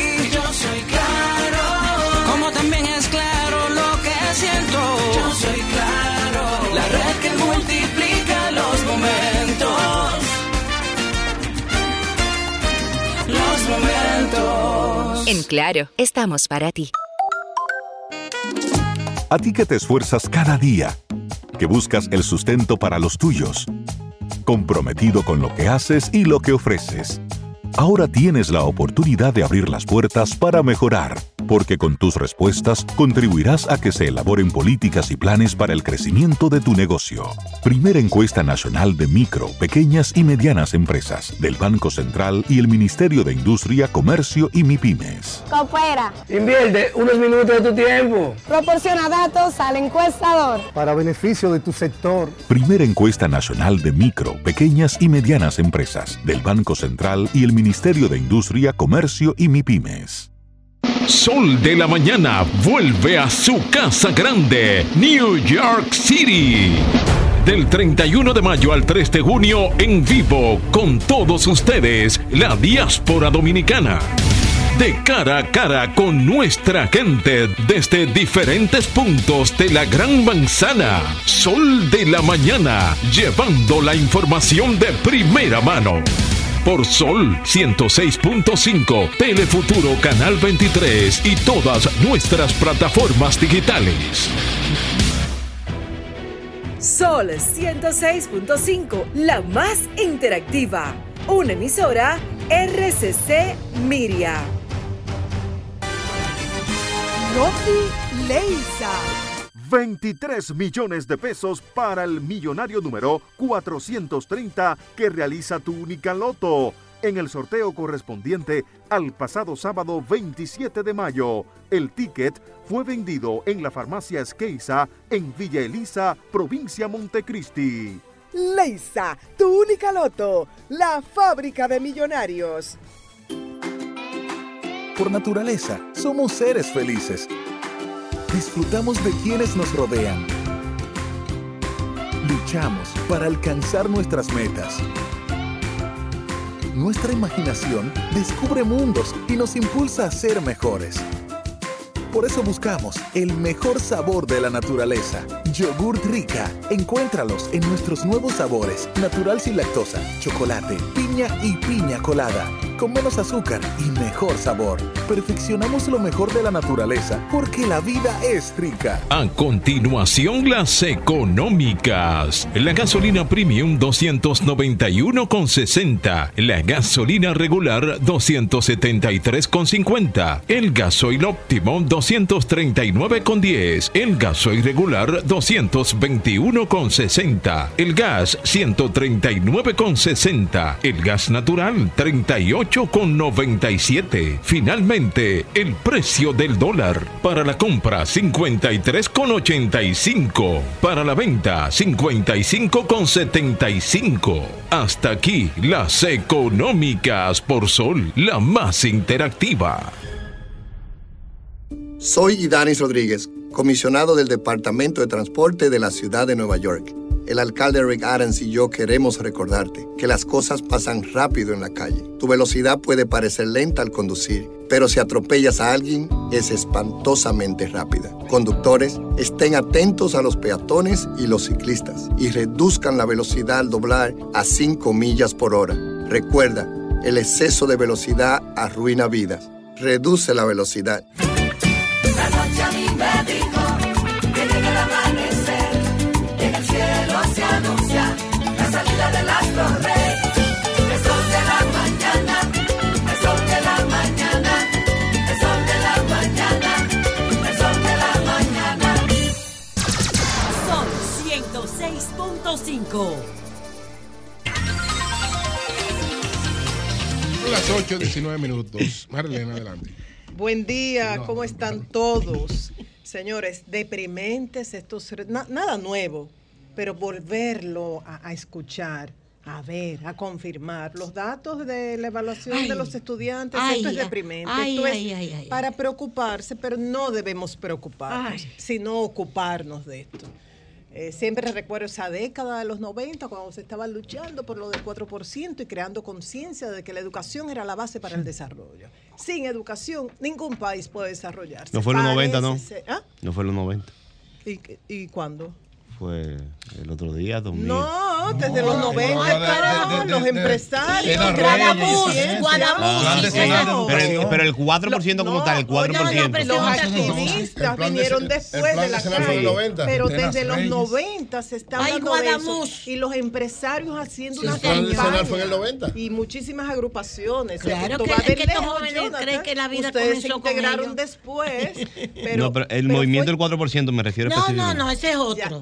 pero Ese- crear conciencia de la importancia de la educación desde los 90. Sí, Eso fue ahí un trabajo sistemático Claro. que hay que recordar, hay que valorar y Claro. hay que retomar. Así es. Hay que retomarlo porque hacia dónde vamos. Y todo pasa por la educación, señores. Si Ay, nosotros hablamos de, bueno, ahora un accidente terrible, que en minutos estaremos dando más detalles, eh, cómo bajar eh, las muertes por accidentes, educación, educación vial, eh, cómo eliminar eh, los feminicidios, reducir educa- educación, cómo crecer económicamente, educación, cómo enfrentar esta revolución tecnológica, eh, Educación. educación, todo pasa por la educación y entonces en vez de avanzar, estamos retrocediendo. Y mientras tanto, cada vez más distancia entre el Ministerio de Educación y la ADP, como nunca antes. O sea, cada vez peor. Eso va Ay, sí. increciendo, pero Ay, sí. empeorando. ¿Qué dijo el ministro de Educación? Bueno, se trata de la Evaluación Diagnóstica Nacional 2022. Eh, estudi- evaluaron estudiantes de tercero y sexto grado de primaria y sexto de secundaria. Algunas afirmaciones del ministro Ángel Hernández que por sí sola lo dicen todo. La educación está estancada en todos los niveles. Y como dice la gente popularmente, poco me los hallo, porque quizás es en retroceso. Eso lo agregué yo. ¿Qué dijo el ministro también? Bajo desempeño de los alumnos en las diversas asignaturas. Pese a las inversiones millonarias, no ha habido avance alguno. En español, matemáticas, ciencias sociales, o sea, lo básico, los niños no aprenden ni lo básico. O sea, que no es que no estamos mejorando, no. Lo elemental, lo fundamental, no lo aprenden. Falta de autoridad en quienes ejercen en el aula. Y habla de los maestros, también habla de los directores de escuelas y la poca participación de los padres en el proceso educativo de los hijos. Que quizás ahí hay una diferencia entre algunos colegios privados donde sí los padres participan y sí hay una asociación de padres. Existe la asociación de padres, madres y amigos de la escuela. Yo no sé si estará activa en cada distrito escolar, en cada escuela, en cada provincia. Eh, ojalá que así sea, porque los padres pueden incidir en que eso que se decide aquí en el ministerio, que se cumpla en cada escuela. Entonces, un ejemplo, en el tercer grado evaluaron 6.300 niños más o menos, solo un 17% logró una calificación satisfactoria en lengua española. No nos entendemos. Claro que no. El doctor. Y, y, eh, estos son los niños de ahora y uno ya comparte con profesionales Sí, que el uno doctor. tiene que preguntar de nuevo porque la falta de signos de puntuación, a veces la falta de acentuación hace que uno no entienda el mensaje, Así no sabe si están afirmando, si están preguntando, si, o sea, es terrible esto. Imagínate que tú digas, sí, es posible. Ah, si es posible. Esos dos sí son diferentes. Claro. Pero. Pero. El 19% de matemáticas, solo el 19% en matemáticas, puntuación máxima. Y dice el ministro, se necesita una total reingeniería en el sector educativo. Y los protagonistas de estos están dispuestos a sentarse a la mesa y trabajar. ¿Quién podrá ser el chapulín colorado? ¿Quién podrá ser el intermediario? ¿Quién podrá ser ese puente que una a la gente de la ADP que lo único que está es en manifestaciones, manifestaciones, manifestaciones. Sí, sé que han dicho que trabajan con infraestructuras deplorables, que han dicho también que gastan más en médicos que lo que ganan, o sea, tienen una serie de quejas. Pero, tal y como explicó, eh, destacaba la luz hace unos días, ellos no contradijeron lo dicho por el ministro en el sentido de que era el sector profesional mejor pagado. O sea, realmente han habido aumentos significativos, tanto en los ingresos como en los incentivos y demás. Pero hay que trabajar en la calidad y esto no se puede posponer. Por otro lado, en el día de ayer, el presidente Luis Abinader se reunió con representantes de Waze y de Google. Se anuncia que van a integrar tecnologías y un sistema innovador para mejorar la seguridad vial y reducir el número de accidentes. Y siempre debo recordar a mi compañero y vecino acá, Pedro Jiménez, que, que destaca el tema de los anuncios, de que uno de los anuncios sí, se alegra permanente, y eso. permanente. Porque esto, bueno, el tener a Hugo Veras al frente del Intran genera esperanza, por Sí, lo menos en mí. claro. Yo creo que Hugo ha mostrado calidad en, en su trayectoria y no podemos esperar otra cosa, que no es fácil, no. Eh, puede cometer errores, sí, pero esperamos lo mejor de Hugo. Ahora, eh, necesitamos con Waze, pues, Waze, ustedes saben que tenemos alerta de accidentes, una serie de información valiosísima, pero yo me pregunto, aquí nosotros tenemos data de decenas de trabajos, de los puntos más críticos, de accidentes, con tráfico expreso, con el capitán Urtecho, y esa data se está utilizando a favor de mejorar el tránsito, a favor de reducir el número de accidentes, para ver si bajamos de, estar encabezando la lista con el mayor número de muertes por accidentes de tránsito cada año en el mundo. Utilizamos esa data del capitán Urtecho, o sea, una plataforma dominicana, 100%. Lo estamos utilizando. Estamos dando seguimiento al mantenimiento de los vehículos, estamos dando seguimiento a las horas de descanso y al no consumo de alcohol y de sustancias prohibidas de drogas de parte de los choferes. Ustedes recuerdan aquel terrible accidente en Bávara donde murieron varios turistas. Y luego dijeron que el, el conductor había tomado una sustancia prohibida y estaba eh, manejando de manera temeraria. Estamos trabajando en eso, en educación vial. Le estamos enseñando educación vial a, a los pequeñitos. En los grandes países se le enseña desde pequeñitos, no cuando eh, están en bachillerato ya, que van a prepararse para eh, obtener la licencia y van a conducir. No, desde pequeñitos. Porque muchos dicen, esos son los principales fiscalizadores que le llaman la atención a los padres cuando hace algo indebido, si tienen la conciencia. ¿Estamos trabajando en todo eso? Yo creo que no. Y ahí está toda la data. Solamente hay que hablar con el capitán Ortecho. Él tiene como, son 14 o 15 horas de, servicio a través de, de estas emisoras con el tráfico expreso y a través de las redes 24-7. Y eso es 365 días del año. En ese accidente, de, porque no solamente reporta, sino que también ofrece un servicio para generar la asistencia inmediata que se necesita urgentemente. En ese accidente de Bávaro, él estuvo actuando, llamando al 911. Eh, tan pronto sucedió y, y las unidades se tardaron. Al final hubo que utilizar algunos vehículos eh, del sector privado para lograr esto. Entonces, sí, el anuncio es positivo, pero vamos a esperar, vamos a esperar que eso se traduzca en hechos y en reducción de las cifras. Por otro lado, tanto, bueno, Consuelo en estos días se ha referido a esto del hambre, tanto el Programa Mundial de Alimentos como la FAO, la Organización de Naciones Unidas para la Agricultura y- la Alimentación, hablan de un aumento del hambre sí. en cerca de 22 países en los próximos meses. Esto es terrible, de junio a noviembre de este año. Algunos se refieren a causas como conflictos internos en puntos específicos del planeta, otros por efectos del cambio climático y mencionan, bueno, Haití está incluido Ay, ahí, Afganistán, Nigeria, Burkina Faso, Mali, Sudán, por ejemplo. En el caso de Haití hablan, se, ¿por qué este incremento del hambre? Digo, además de lo existente ya, severas restricciones del movimiento de personas y bienes en Haití. Y mencionan también, bueno, el impacto del fenómeno del niño, que la situación es preocupante en Pakistán, Etiopía, Kenia, Siria, también Líbano, El Salvador, Nicaragua, Guatemala, Honduras. Y que esto tendrá efecto en los países alrededor. O sea, eso no se queda solamente donde esta inseguridad alimentaria, este foco de hambre se incrementa, sino que nos afecta a todos. ¿Ibas a decir algo, Sí, Consuelo? que esa, esta información, FAO, casi mitad haitianos padece de hambre aguda. Un aumento de 200 mil personas en solo cinco meses. Y del total de afectados, 1.8 millones están en emergencia, una cifra superior a los análisis de los últimos tres años. ¿Entiendes?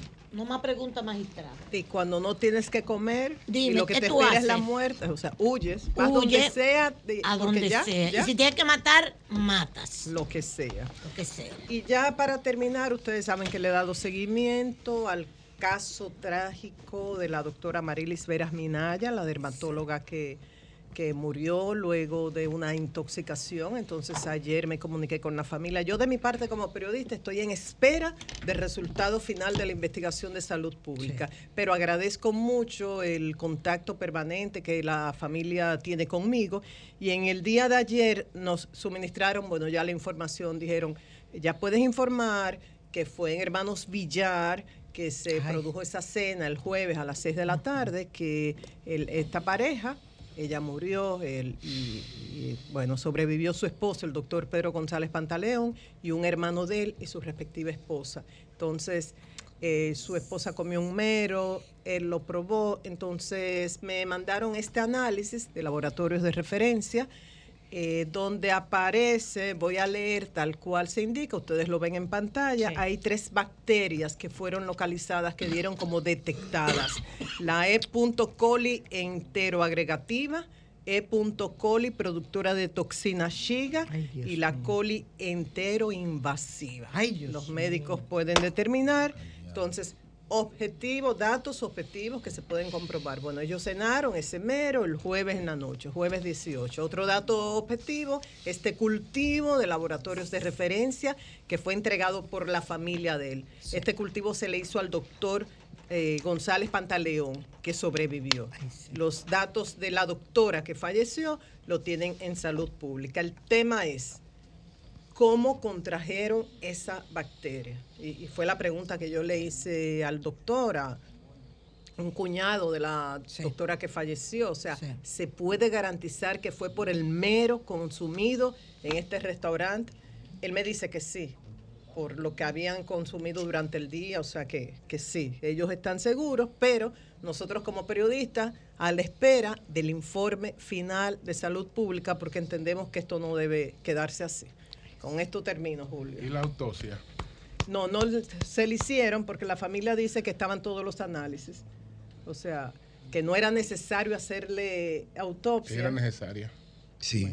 Era necesaria. Ahí es clave. Era sí, ¿eh? Ahí, ahí- ahí era obligatoria. Era obligatoria. Por esa muerte. Ahí La era autopsia obligatoria. era que iba a determinar lo- Sí, claro. Según, los hermanos, que ahí hay varias especialidades Sí, médicas, sí. ellos dicen que con los resultados que tienen en Sedimat es suficiente para determinar la causa de la intoxicación. Pero a y de la pesar de eso, creo que judicialmente Ellos- ellos es la- obligatorio, muerte es así. Eh, eh, es hacerle una Yo le pregunté eso, sí, y esa fue creo su respuesta. Sí, sí, Deberían sí. permitirlo. Lo importante aquí que eso no, no lo dejen así. Ay, sí. Y mire, esos hermanos del Villar tienen añales Claro. con esa con esa empresa, ¿eh? Añales. Yo lo conozco a Jacqueline, No, no, a y- todos. Y, y- y- y tienen mucha calidad. Mucha Eso- calidad, nunca había la pasado algo así. en cualquier eh, establecimiento. Eso, que Sí. el organismo lo, lo- lo rechaza, algún problemita. eh. Salud pública que informe. Que informe. Claro. Cambio fuera.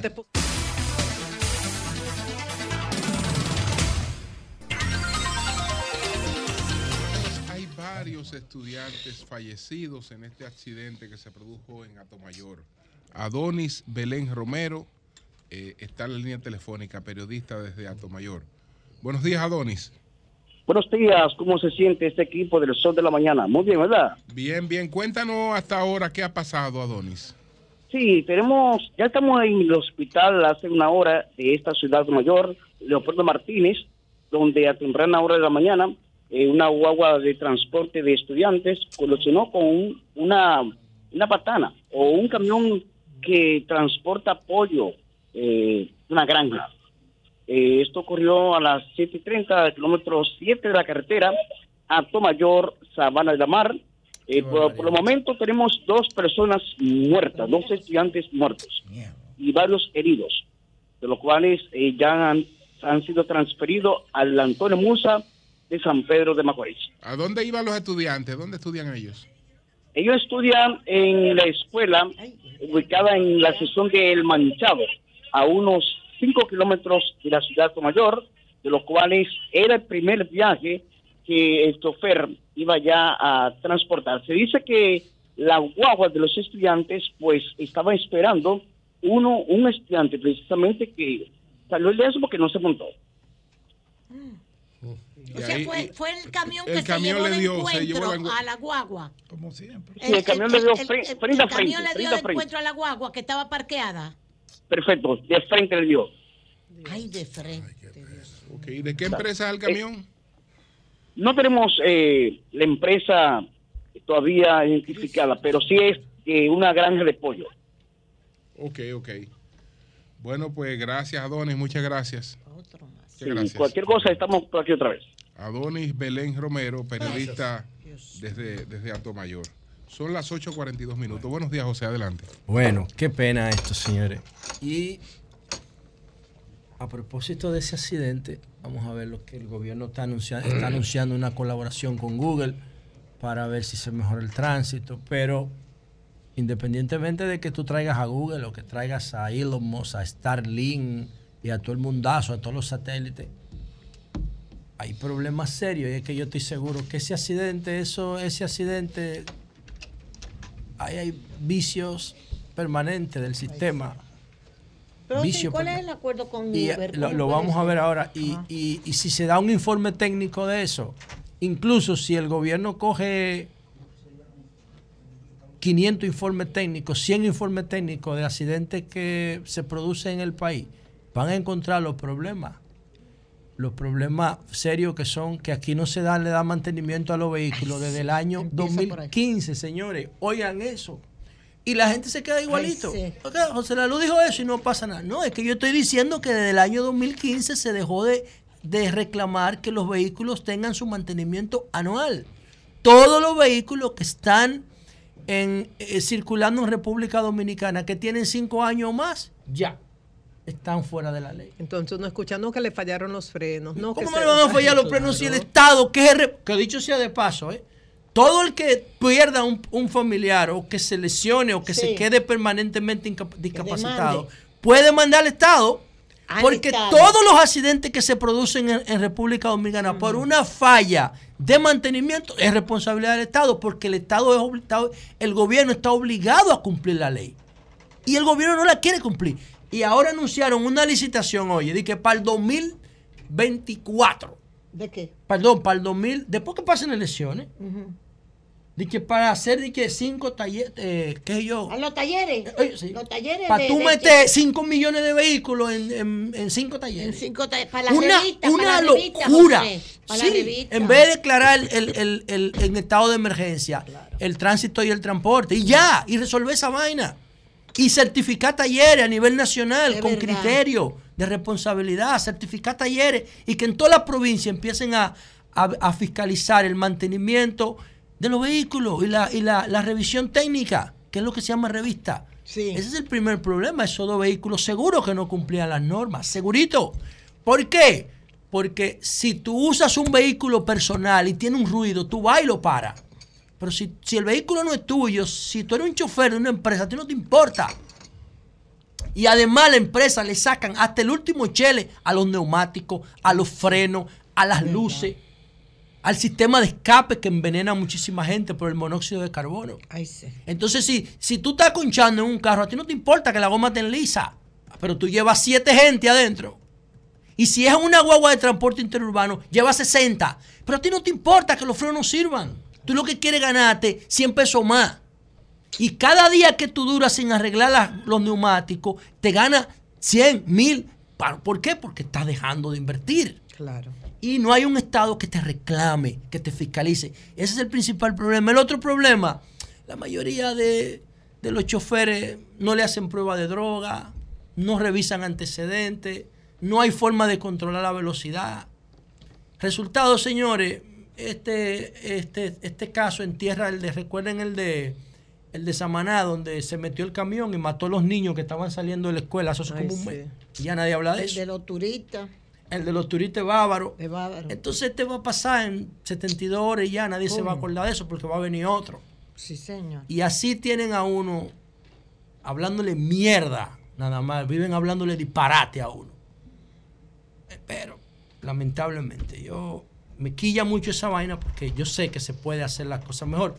Estoy pidiéndole al gobierno que dé la placa gratis a cambio de la información para que la información alimente los sistemas informáticos y tú puedas monitorear la velocidad de las personas que transportan, de los, de los vehículos que transportan carga, que transportan pasajeros, las ambulancias, que son los vehículos que tienen mayor sensibilidad para la seguridad. Como esa guagua llena de, de personas que estaba ahí, ese camión de carga. Todo eso debe ser fiscalizado de manera remota, en una pantalla, para que tú veas a qué velocidad va, cuáles giros da. Y eso ahí pudiéramos contribuir un poco. Pero en sentido general, el gobierno está anunciando en medio de otro accidente fatal. Recuerden que la República Dominicana es líder mundial de accidentes de tránsito con 66.4 personas fallecidas por cada 100.000 habitantes por año. Después de nosotros está, hay tres países africanos y Venezuela.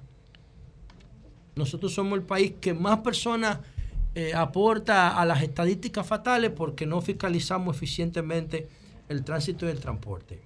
Aquí dice que el director del Intran eh, destacó la, la- la integración de la plataforma Waze en la aplicación de Waze for City, o sea, Waze por ciudades, ah, para desplegar drones en las intersecciones. Eso me parece como de la guerra de la galaxia.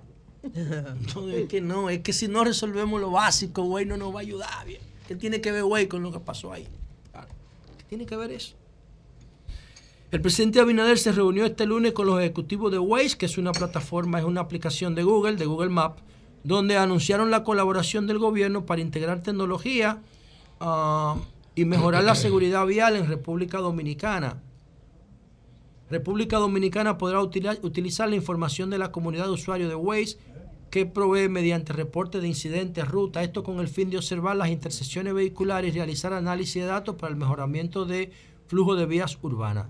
Bueno, yo pienso que sí, que Waze puede ayudar, pero hay 20 variables más que no dependen de Waze. Y la principal es fiscalizar el tránsito. Otra cosa es la corrupción en el tránsito. La corrupción en el tránsito. Ahora mismo eh, yo venía por el túnel de la 27. ¿Cuál es el flujo? Uno, dos, dos, tres kilómetros por hora. ¿Por qué? Por la corrupción. La gente se mete en la boca de los túneles y ocasiona un entaponamiento del diablo y nadie fiscaliza nada.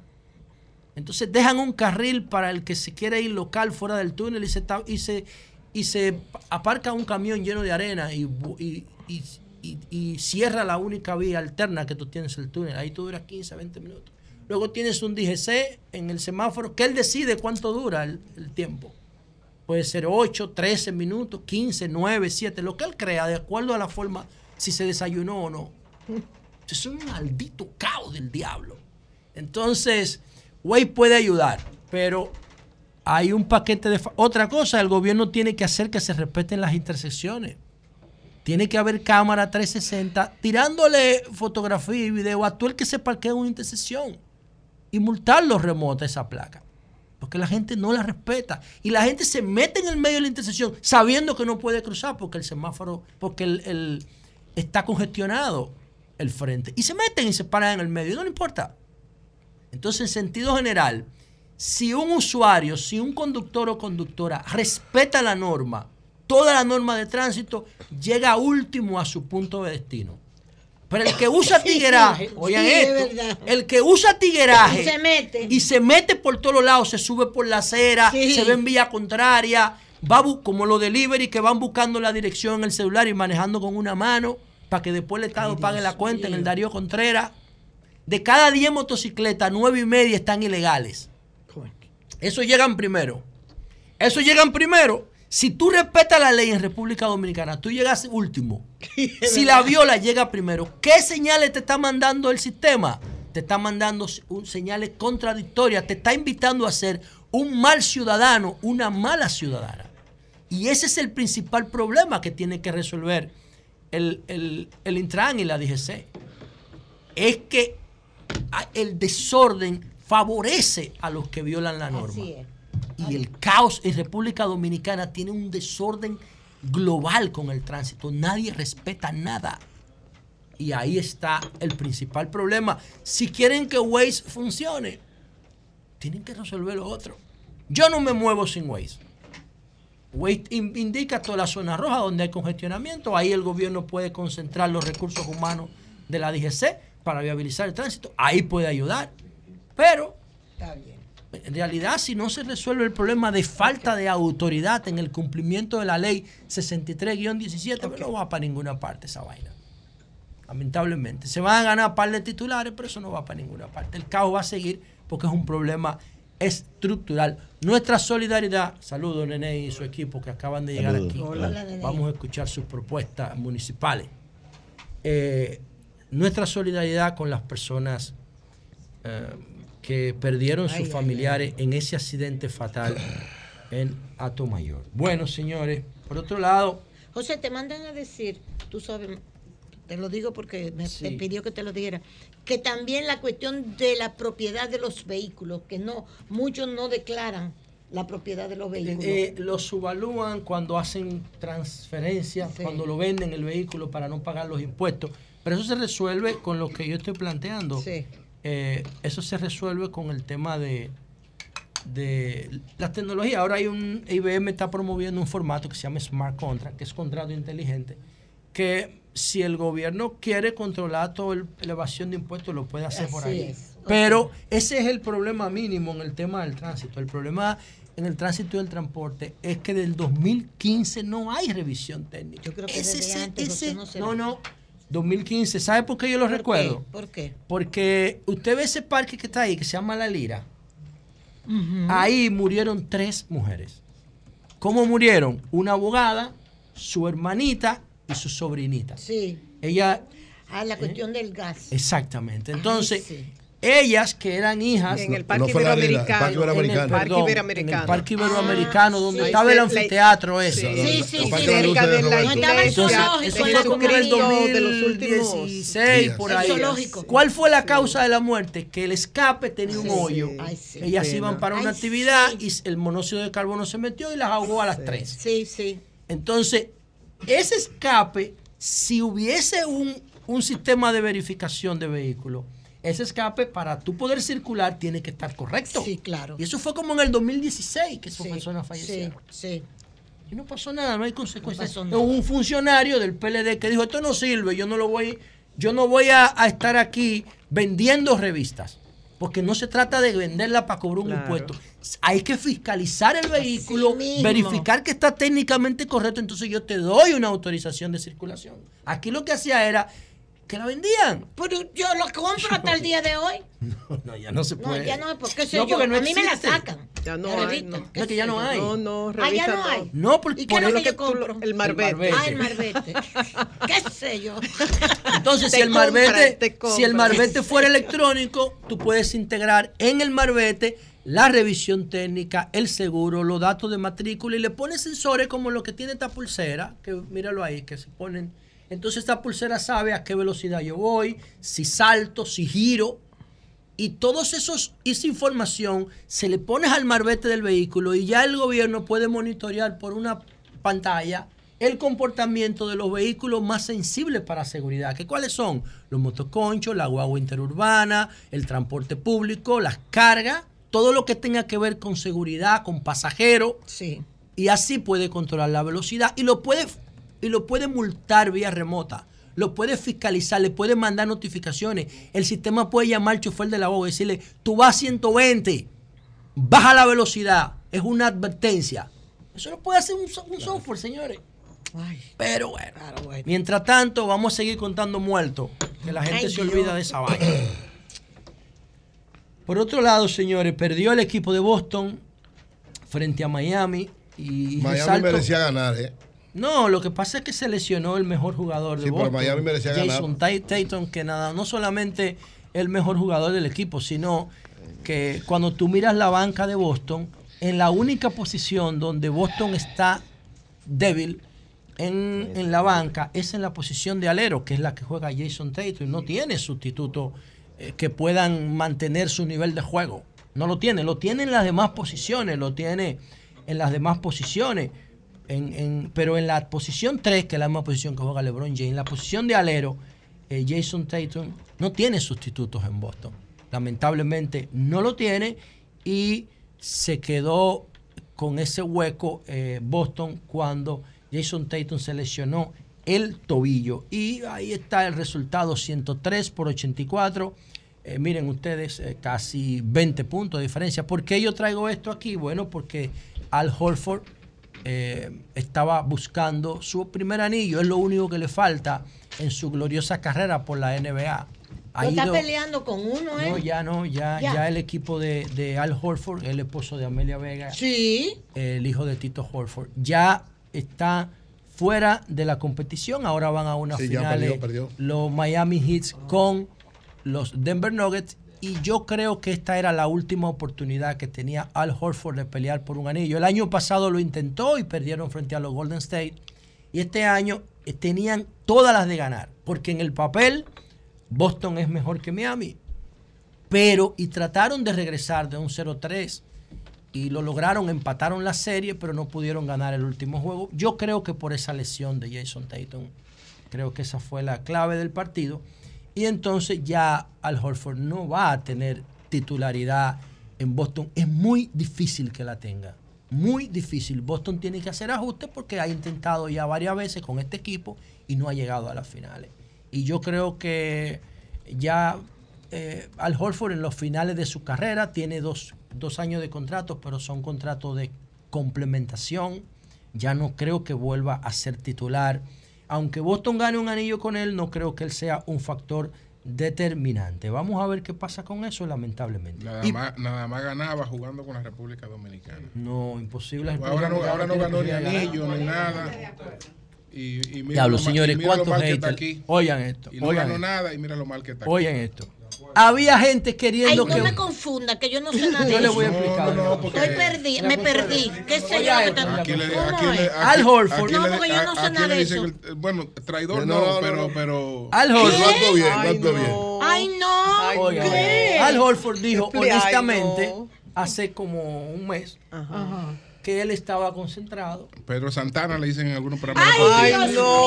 Algunos Ay, no, no, no, Imagínate. Había gente anoche. Había gente anoche Consuelo, apostando a que él perdiera, a que perdiera Boston para que Al Horford no ganara. adelante. Había gente aquí. Sí, mira lo ¿Cómo que eso mira. ¿Cómo fue? Estos dos. ¿Qué estaban haciendo? Apostando a que Boston perdiera para que no Al Horford perdiera. ¿Estos dos también? Sí, estos dos. Sácame esos dos de aquí. La luz. ¿Y Él- tú qué dices? ¿Qué No, tú qué por piensas? Dios, él, no está, él está representando a República Dominicana. ¿Ahí dónde está? Hoy ahí con Boston. Porque él, él, él lo está diciendo con tiempo. Porque él está en las finales de su carrera. Él quiere ganar un anillo. La República Dominicana. Y ya tú dijiste que no va a ganar anillo. No, ya no puede ya. Y entonces. Usted perdió, perdió todo. ¿Y perdió. Usted A- perdió. actuó mal ahí, actuó mal. Bueno, No pero bien. para mí No que Al Horford, bien, el mejor, No, do- no, el no, mejor no, jugador no, dominicano hasta ahora mismo que ha el pisado equipo una Por cancha. no representar a República Dominicana, porque hace un anillo.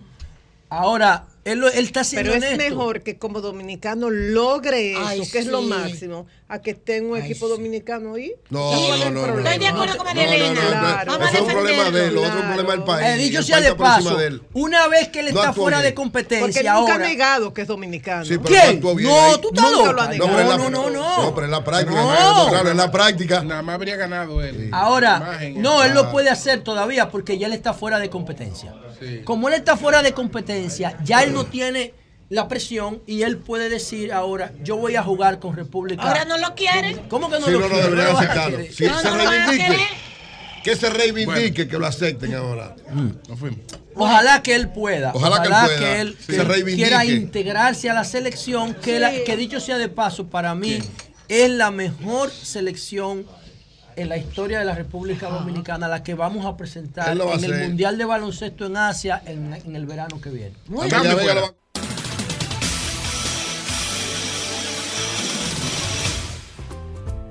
Señores, la colonial lanzó Hogar Seguro, otro seguro que lo haces tú mismo.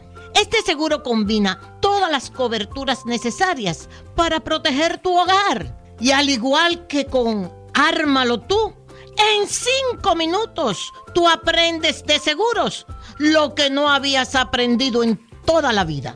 Oye, cubre inundación, incendio, terremoto, hasta si tu perro muerde a alguien. ¿Tú sabes lo que es eso? Protege tu casa, pase lo que pase. Hogar seguro de la colonial. Solo tienes que bajar el app de la colonial o entrar vía web. Así de fácil.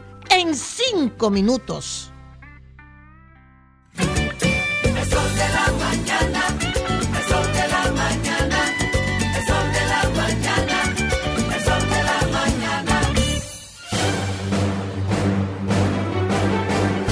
Ahora, un boletín de la gran cadena RCC Media.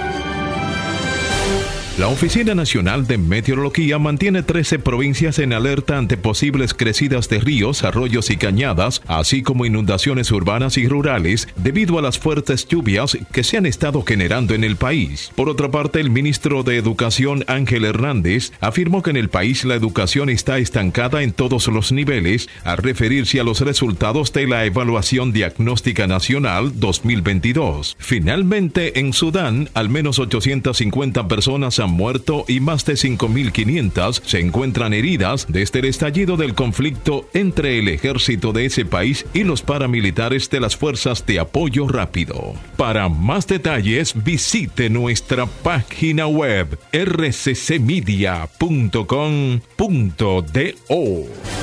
Escucharon un boletín de la gran cadena RCC Media.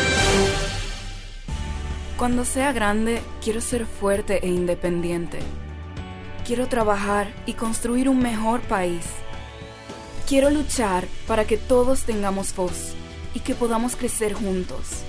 Quiero demostrar que es posible. Cuando sea grande, quiero inspirar a los demás. Quiero ser como mi mamá. Siendo ejemplo, podemos alcanzar el futuro que queremos. Banco BHD, el futuro que quieres. Para que te pinta patamos brillar. Capaz, completo y seguro para que todos podamos progresar. Santo Domingo, en la ciudad de todos, velemos por su bienestar. No lo pienses mucho, cuando no tú tienes que votar. Nene, nene, nene.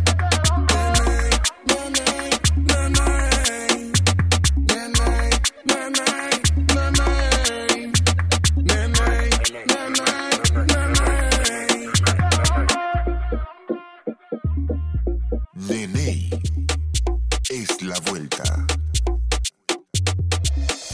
Idopril tu seguro de riesgos laborales, se acerca a ti para protegerte y acompañarte en la prevención de accidentes laborales, con nuevos módulos en el sur, desde Jaina hasta Elías Piña, en el este en Boca Chica, Monteplata, Higüey y Punta Cana. Idopril se expande en el norte con módulos en La Vega, Santiago, Esperanza, Mao y Puerto Plata. En cada rincón del país, tu seguro de riesgos laborales está para ti. Donde tú estés, está Idopril el seguro de riesgos laborales de todos.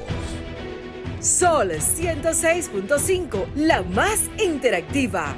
Una emisora RCC Miria. Para cocinar rápido y sabroso, bacalao de mar es lo que necesitas. No hay que hervirlo, no hay que limpiarlo, no hay que desalarlo. Está listo para cocinar. Abre tu lata de bacalao de mar, ponle tu sazón y está listo para servir en tu mesa. Bacalao de mar, listo para cocinar. Roti Leisa. 23 millones de pesos para el millonario número 430 que realiza tu única loto en el sorteo correspondiente al pasado sábado 27 de mayo. El ticket fue vendido en la farmacia Esqueiza en Villa Elisa, provincia Montecristi. Leisa, tu única loto, la fábrica de millonarios. Jalao con lo mejor de la gastronomía dominicana en el mejor ambiente. Jalao, martes a jueves desde las 5 de la tarde, viernes, sábados y domingos desde las 12 del mediodía. Reservas 809-792-1262 y jalao.do. Jalao 100% de aquí. Calle El Conde 103, frente al Parque Colón en Santo Domingo. Y ahora también en New York. Halao, New York City. 2420 Amsterdam Avenue. Reservas halaonyc.com. Soy Idanis Rodríguez, comisionado del Departamento de Transporte de la Ciudad de Nueva York. El alcalde Rick Adams y yo queremos recordarte que las cosas pasan rápido en la calle. Tu velocidad puede parecer lenta al conducir, pero si atropellas a alguien es espantosamente rápida. Conductores, estén atentos a los peatones y los ciclistas y reduzcan la velocidad al doblar a 5 millas por hora. Recuerda, el exceso de velocidad arruina vidas. Reduce la velocidad. Vuelve la feria con las mejores ofertas de vacaciones y turismo. Expo Turismo 2023. Anota la fecha. Del 2 al 4 de junio, la ciudad corazón se convierte en la capital nacional del turismo. Ven y aprovecha el maratón de ofertas de vacaciones, viajes y turismo con las mejores tarifas de hoteles, boletos aéreos y de cruceros. Expo Turismo 2023 en el Hotel Pagran Almirante de Santiago del 2 al 4 de junio. Vuelve Expo Turismo. Información 809-583-2200. Invita el Ministerio de Turismo.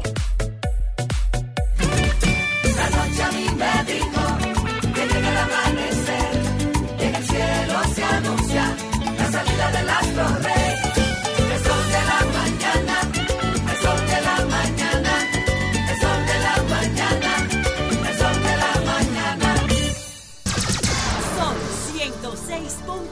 106.5. Bien, señores, José Leonel Cabrera, Neney, ministro de, de Estado sin cartera y eh, aspirante a la alcaldía del Distrito Nacional, está con nosotros. Buenos días, Neney. Muy buenos días, un gran placer estar aquí con ustedes. Gracias, Bienvenido. Gracias, hermano. Dice doña Consuelo que no va a votar por ti porque no le gustó lo de la vuelta. Ay, Ay, que lo, no le gustó, que lo de la No, vuelta que no, no le gustó. A lo mejor no le gustó el eslogan, pero El ella va a votar por mí. eso es verdad. Sí, eso es así. Miren, no le pregunten nada de eso, doña Consuelo, que ella y yo hemos hablado una vaina en privado. No, Debe- no, sí, lo, lo de la vuelta fue que yo no entendí. José me dio una explicación. Yo, La vuelta es parte del lenguaje. Tú sabes que la vuelta, Popular. Ajá. yo la defino. No, del lenguaje popular no. No, mira cómo yo defino no la, la- no la- no vuelta en esta generación viene siendo como la vaina en la generación de nosotros. Ah. De- hay, hay un chiste muy recurrente de Felipe eh, Polanco, Boruga, Sí. Que él decía que los dominicanos Genial. de aquella Genial. generación todo era vaina. Sí, es Y verdad, entonces él decía, él decía que un dominicano eh, se expresa de la siguiente manera. eh, bueno, ya yo estoy harto de esta vaina y hay que resolver esta, Esta vaina, vaina. Para ver si salimos de esta vaina. La vaina era cualquier Era vaina. Era- era cualquier Ya cosa. eso es la generación Nene. de los hijos de uno, lo que usa la vuelta. Nene, La ¿cómo- vuelta. Sí, así que ¿Cómo se está-. Pero que tiene varios significados. Sí, la así vuelta. es. ¿Cómo está previsto? matiz que tú le des. Sí. El contexto. ¿Cómo Sí, está previsto que se va a escoger el candidato del Distrito Nacional en el PRM? ¿Cómo, cómo- cómo- cómo está previsto? Es un tema de discusión actualmente, se están definiendo los métodos de elección.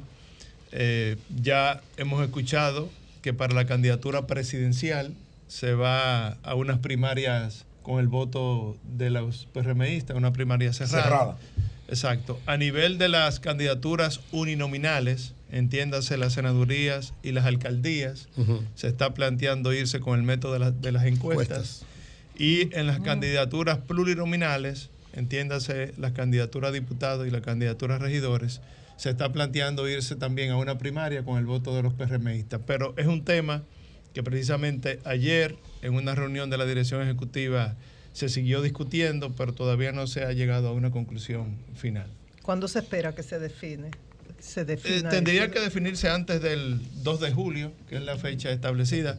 Creo que la Junta dio un plazo adicional. No, el plazo es para entregar las reservas. Estamos Las reservas, cinco, sí. Y De se todas movió maneras, creo que para el entonces, el 2 de 17. julio se mantiene El como 2 de la julio fecha a- para inicio apertura de- formal de la, de la pre-campaña. sí. O sea que ya el 2 de julio hay que tener los candidatos. No, las reservas. las La re- reservas. El 2 de reserva. julio, el método La de elección. reserva. Y el método de elección. El método de elección, sí. Y el método de elección. Entonces, no se ha decidido, no se ha decidido. Todavía está en discusión. Ahora, ¿qué es lo que me gustaría a mí como precandidato? A mí me gustaría ir a unas primarias con el voto de los PRMistas y que sea la voluntad de, de la mayoría de los compañeros que decidan quién va a ser el Hasta candidato. ahora, ¿qué sabes de la decisión de, Sí, de de Carolina? Bueno, esta propuesta nace precisamente porque hay un convencimiento generalizado dentro del Partido Revolucionario Moderno en el sentido de que a la compañera Carolina no le interesa presentarse como candidata a la alcaldía del Distrito Nacional y esa idea se afianza aún más cuando el expresidente Hipólito Mejía expresó públicamente de que ya le entendía que su hija había concluido con su etapa como alcaldesa del distrito y que era momento de ella eh, empezar a jugar otros otros roles. Y ella no lo ha negado. Y ella- no, y, uno- ahora. No, pero- y, y aún más, conociendo uno eh, que la familia Mejía es una familia muy unida Sí. y Sí. que todos los temas políticos se discuten en el seno familiar, parecería que es una decisión que fue debidamente discutida y que ha sido una decisión tomada. ¿Por qué Entonces- buscar la Perdón, alcaldía? perdón, yo hablé con, Cla- con Carolina y en mi programa y ella precisamente le hice la pregunta. Ella está todavía sin tomar la decisión. Eso veremos. Si está en veremos, que ella lo va a anunciar, por supuesto, la decisión que tome. O sea que puede ser tanto sí como no. Pero yo quiero decir aquí, para Sí, que quedemos sí. claros, que la compañera Carolina se ha desempeñado con muchísima eficiencia. Es cierto. Ha sido una gran alcaldesa. Es cierto. Y si ella finalmente decide repostularse, todos nosotros la vamos a apoyar sin Muy ninguna bien. reserva. Se retiran Muy bien, automáticamente. muy bien. Claro, ella, pues, ella Pero se que a ella le interese otra posición y otra cosa que el partido, el presidente decida que es Así es. conveniente que ella se mantenga ahí y ella decida aceptar eso. Exacto. Eso es un escenario. Nene, Es una posibilidad. Nene, Es una posibilidad. ¿por qué Nene Cabrera va a la alcaldía? ¿Por qué los capitaleños deben votar por Nene Cabrera? Mira, que un poco lo que también tú me preguntaste.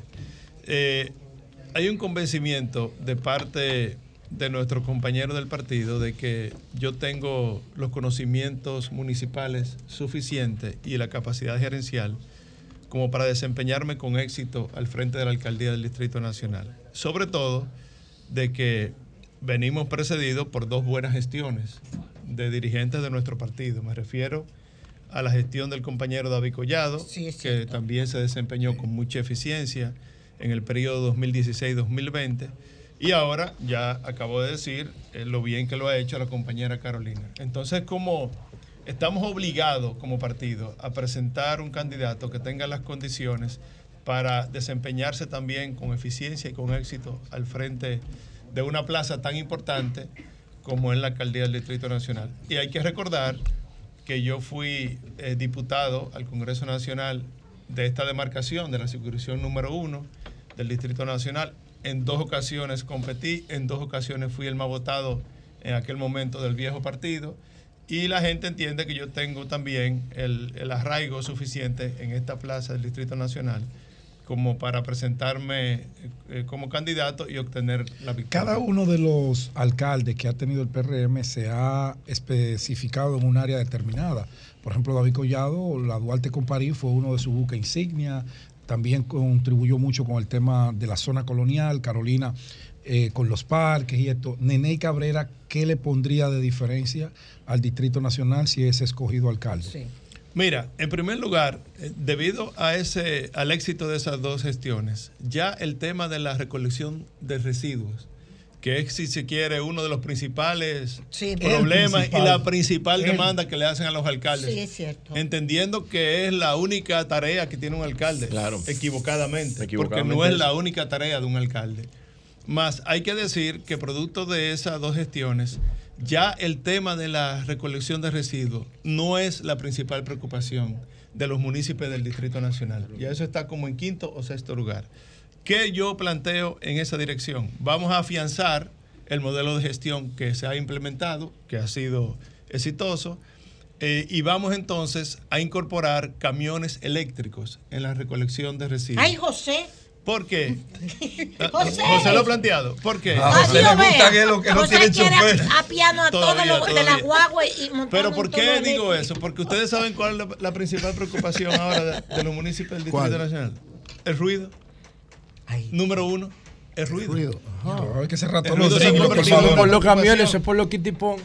Eh, sí, es, es- es por varias razones. Y los motoconchos de Los tripao. motoconchos que le quitan el, silenciador, tripao. exacto. Para que corra más. Bueno, entonces nosotros planteamos irnos a la movilidad eléctrica, que ya es tiempo de que comencemos a dar los primeros pasos. Vamos a empezar por los camiones recolectores, porque los camiones recolectores producen primero una contaminación medioambiental que ya con, con la movilidad eléctrica tú eliminas eso. Segundo, el tema del ruido, lo eliminas porque ya no producen ningún ruido porque no hay combustión. Y en tercer lugar, también planteo irnos a la recogida nocturna de manera total. Oh, sí, eso sería Ahora, eso pasa por habilitar el tiro en la disposición final, que es en este caso el veterano de Duquesa, que se mantenga abierto a las 24 horas. ¿Cuándo Duquesa vamos abierto a...? todavía? Eh, Bueno, no, yo digo el sitio de disposición final, que en este caso es el vertedero de Duquesa. ¿Cuál es el inconveniente que, que ha impedido implementar la recolección nocturna? Que Duquesa cierra a las 11 de la noche. Claro. Y abre a las 6 de la mañana. Entonces la recolección nocturna te obliga a descargar en la madrugada. Entonces vamos a habilitar las vías de acceso en Duquesa, vamos a iluminarla y vamos a crear las condiciones para que trabaje las 24 horas del día. Eso va a contribuir mucho a otro de los problemas que preocupa, preocupan a los municipios del distrito, que es el tema del, del- del congestionamiento del tránsito. Si le quitamos la presión de los camiones recolectores que producen un, un congestionamiento importante porque los camiones tienen que Detenerse, detenerse, claro. para eh, recoger lo- los Claro, zafacones y ahí entonces todo. arman una fila de carros atrás que es interminable. Eh, eso también entonces vamos a mejorar. Fíjense cómo con esa medida mejoramos el problema de la contaminación ambiental, mejoramos el problema de la contaminación sónica y mejoramos entonces también el problema de- del tránsito en, en las avenidas. Pero también estamos planteando que ya es momento de que iniciemos, sobre todo en la capital de la República Dominicana, el tema de la disposición diferenciada de los residuos. Los rellenos para allá era que yo No, iba. me refiero Él a habla de- él habla de la- la clasificación. Las tres R, las tres R. Ahí, voy, ahí voy. La tres clasificación. R. Sí. Tenemos la Ley General de Residuos. Doña Monse. Dos- 225. Saludos, doña Monse. Reusa. Reusa, Tú reduce sabes que y yo conocí a. Doña Monse muy jovencita. Ajá. No, y sigue igual. Ella sigue, Ella- sigue. ella está más joven que tú. Sí, sí, sí, no, no, ya, ya me puse viejo. Eh, sigue igual. Miren, decían que tenemos la ley 225-20, la Ley General de Residuos Sólidos de la República Dominicana. Entre muchas cosas, esta ley establece de que tenemos que iniciar con la diferenciación de la disposición desde nuestros hogares de los residuos. Que es un, un tema ya que lo- en muchos Educación. países desarrollados ya está avanzadísimo. 3R le llaman los europeos nórdicos. Exacto. Y, y, eh, no, ya el BID plantea 5R. Bueno, pero Ya ellos, ya ellos crearon más. las tres. Nosotros no vamos por ninguna todavía. Pero ¿qué es lo que yo planteo, eh, José? Vamos a tener dos fundas, una funda negra y una funda azul en nuestros hogares. Vamos a disponer los residuos orgánicos en la funda negra, que son los que eh, obtenemos de la, de la comida. Claro. Y en la funda azul vamos a, a disponer de los envases, tanto de plástico, de cartón, de papel. Cuando saquemos nuestros residuos para que el camión los recolecte, van a haber dos fundas. Entonces ya el personal de la, del camión. Eso va a tener un camión que va a venir también con su caja diferenciada, que Exacto. viene separada, no sé si ustedes lo han visto, que tiene do- dos disposiciones el camión, una para residuos orgánicos y, Y otra una para... Pero tú para tienes, que, tú tienes que crear una condición para que la gente haga eso. Tienes que convertirlo en una materia en las escuelas. Claro, ahí voy, Y tienes que voy. darle incentivo a las, a las casas para que reciclen. No, tiene que darle Educación. sanciones. Educación. Bueno, eso es. ciudadana, educación Sanciones. ciudadana. Como Educación. hacen en un La listo. educación viene después. En- tú, tienes en que, te- tú tienes que crear las condiciones Sí, sí, sí. para que ellos reciclen. Por ejemplo, si una persona recibe supérate y no recicla, no le dé supérate. Y ahí la persona Claro, tiene el estímulo suficiente. Ahora, si tú se lo das sí o sí, supérate, no te recicla. Quiero decir lo Así siguiente. mismo. No ganas nada con Te eso. lo jondean todo, como en lo la hacen. dirección de que tenemos que empezar desde las escuelas con nuestros niños. Claro. Cuando yo estuve en eso. Propet, yo firmé un acuerdo con el MINER para que en las tandas extendidas se incorporara una capacitación y entrenamiento en la importancia de la economía circular y del reciclaje a los niños, para que ellos ya comiencen a entender bien. la importancia. Muy bien. Sí. Número uno. Número dos. La ley general de municipios establece un 4% del presupuesto municipal para la, el tema de, de salud, el tema de, de- de concientización ciudadana, de entrenamiento y eh, el tema de ayudas eh, a, a la- a las, a las ONG. Pero también la ley que mencioné, 225-20, establece la obligación de los grandes productores de envases de tener que destinar un porcentaje de su presupuesto anual para la educación ciudadana de la importancia de comenzar a reciclar. Hablando sobre eso, acabo de leer ayer que en, en la Unión Europea se ha tomado una decisión. No, en la Unión Europea no. En, en, en, en- la comunidad. en la comunidad, en la, no, no, no, no, en este organismo de la ONU, Ok. de que hay que eliminar el plástico de un solo uso. Que ya eso va a ser una ley Ok. universal, ley. mundial. Eh, Julio, permíteme decir esto para que entendamos La OMS, hacia dónde perdón, se camina, la OMS. hacia dónde se dirige el mundo. Ustedes saben que en la, en la Unión Europea y en países como, como Noruega, como Canadá, existen legislaciones que obligan a los productores de envases a utilizar hasta un 30% o un mínimo de un 30% de material reciclado en sus envases. Y ahora hay una, una tendencia a aumentar ese 30% y llevarlo al 50%.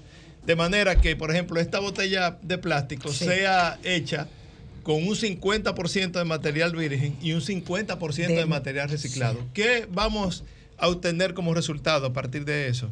Bueno, que en algún momento ya no habrá esa- esos plásticos ni en las cañadas, ni en los ríos, ni en los océanos. Porque va a tener un valor pregunta, y va a ser reusable. Nene, ¿Te Exacto. sientes te sientes más, más animado, te sientes más cómodo después que Abel Martínez descartó las posibilidades de alianza para las municipales? Sí, bueno, mira, Julio, nosotros estamos preparándonos para competir y ganar con cualquiera que sea nuestro eh, contrincante, ya sea si van aliados o no. Obviamente, si se mantiene en la situación como está, eh, ganaríamos con mucho mayor mar- margen y mucho más cómodo. No se puede tampoco decir eh, lo contrario. Pero definitivamente el PRM es el partido más sólido que hay en el Distrito Nacional. Sus números eh, así lo demuestran en todas las mediciones. Y los demás partidos eh, tienen demasiadas dificultades para articular una candidatura con posibilidades de ganar. no solamente a nivel municipal, sino también a nivel congresual y ni decir a nivel presidencial. Sí. ¿cómo van los acercamientos con el liderazgo del Distrito Nacional en las tres circunscripciones? Vi que también hiciste un agasajo a, a las madres eh, este sábado pasado, eh, cuatro localidades diferentes del Distrito Nacional. ¿Cómo van eso? Esos son los compañeros, eso hay que tenerlo Sí. cerca, hay que darle un abrazo, saber que... Mira, yo apenas cumplo eh, esta semana mi, cuarto sema- mi cuarta semana caminando con esta idea de la precandidatura a la alcaldía y quiero manifestar mi complacencia por el nivel de respaldo que estoy recibiendo. Eh, los compañeros se manifiestan muy a gusto con la propuesta nuestra, eh, inmediatamente me expresan que quieren trabajar, me organizan reuniones. La verdad es que ayer estaba yo en una reunión y veíamos unos números y me expresaban que hasta sorprendido. Y esos de- números, esos números que dicen, porque está ahí eh, Aníbal, eh, está Alberto Atala, está, tú creo que son los tres aspirantes. los ¿Qué, tres, sí. qué dicen Hasta números? Eh, bueno, hasta ahora el único aspirante que ha manifestado públicamente sus intenciones de, de ser precandidato soy yo. Los No, demás. no, Alberto Alberto Atala. No, no, Pero no, tiene una campaña como tú. La de Aníbal no está tan abierta, Pero pero, tiene una Alberto campaña. sí está trabajando para eso. Nene, te voy a hacer no una sabía de pregunta. Alberto, pero quiero manifestar Sí. que Alberto es un gran compañero, Claro. mi amigo personal. Claro. Fuimos candidatos y compañeros en el Congreso Nacional durante ocho años, cuatro años, en el caso de él.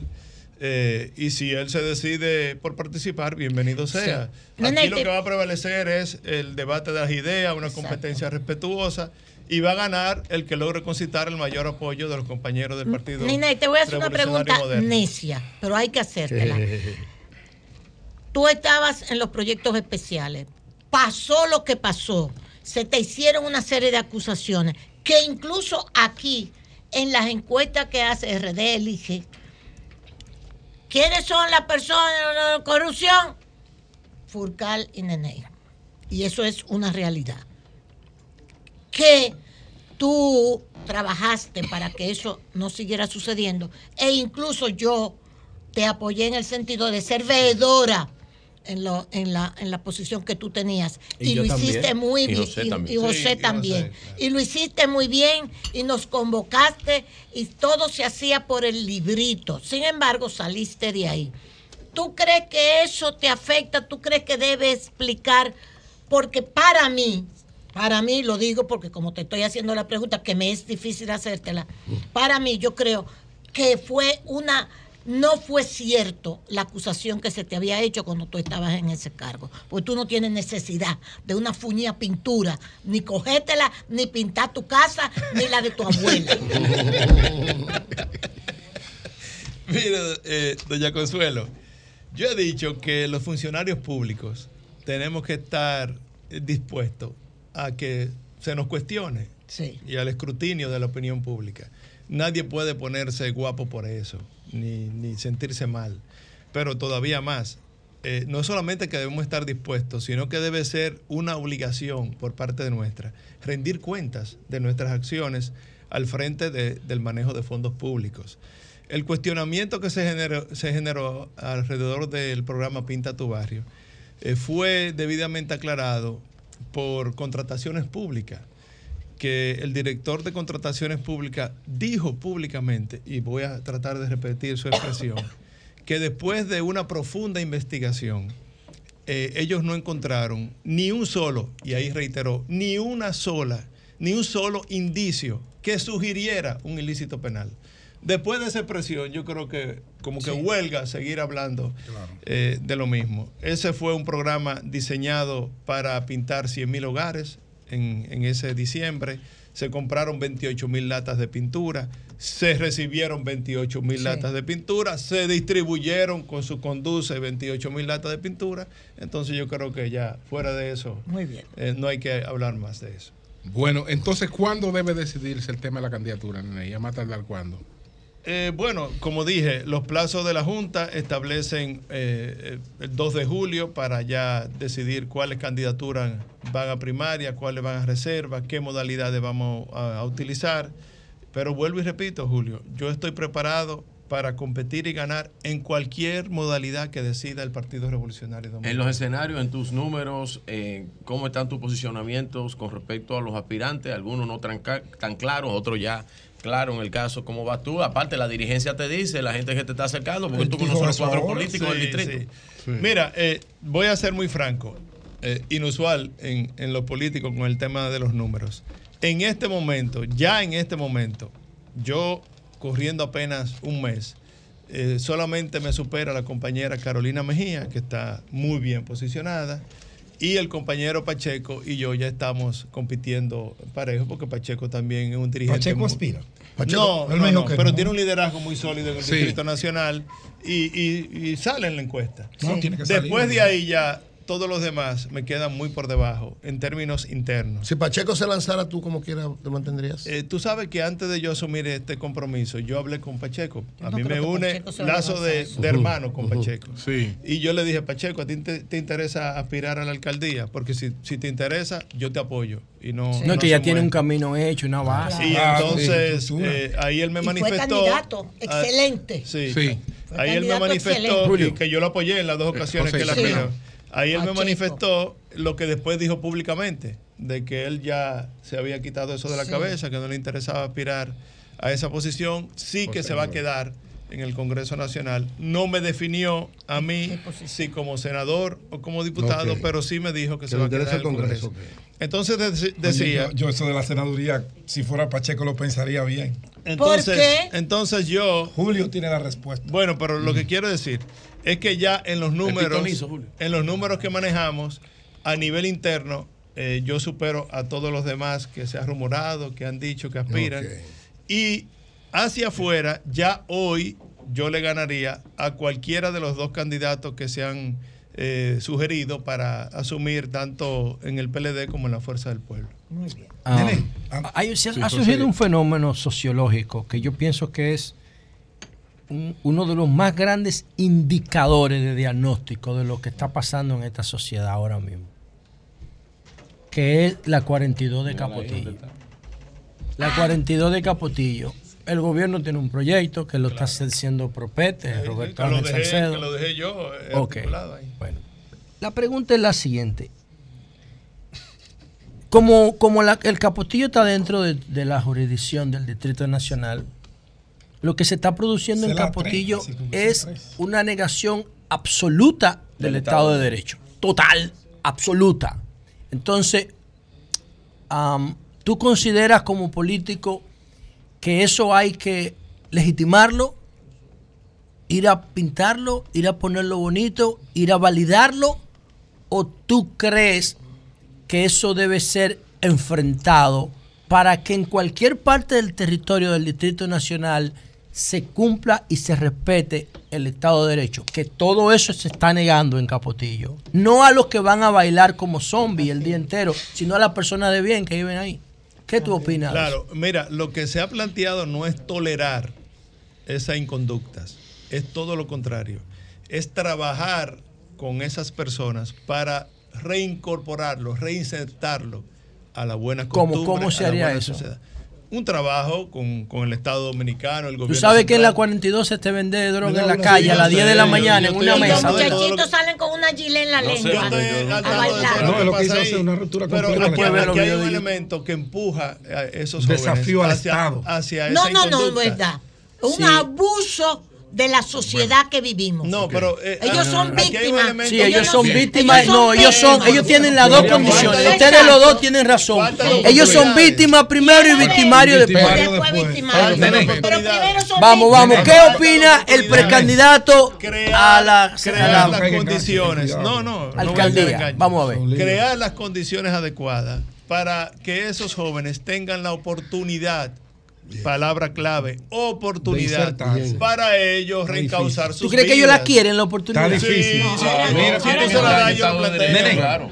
Si tú le das la tú oportunidad, fuiste- tú se la das a fuiste, ellos. Nene, Que mete los dos años en una clínica de desintoxicación. pura agua. Está viendo Señores, vamos a escuchar. Vamos a escuchar al de aspirante alcalde, por Dios. Vamos a ver. Salvo excepciones, nadie quiere delinquir, nadie quiere vivir en un mundo de, de la delincuencia. Todo el mundo aspira a ser un buen ciudadano, pero hay que darle la de oportunidad para que ellos puedan desarrollar. Finalizamos con Pedro. Tú fuiste un gran abanderado del tema de la disposición final de los residuos sólidos en la capital. Incluso presentaste algunos proyectos, algunas iniciativas cuando estabas en el PROPE, pero... La uno- implementé además, no Sí, solamente pero- la presenté, la implementé. Y hablábamos, por eso me extrañó tanto ahorita que tú hablaras de continuidad de Duquesa, que es una, para mí es una bomba de tiempo que debe ser cerrada cuanto antes.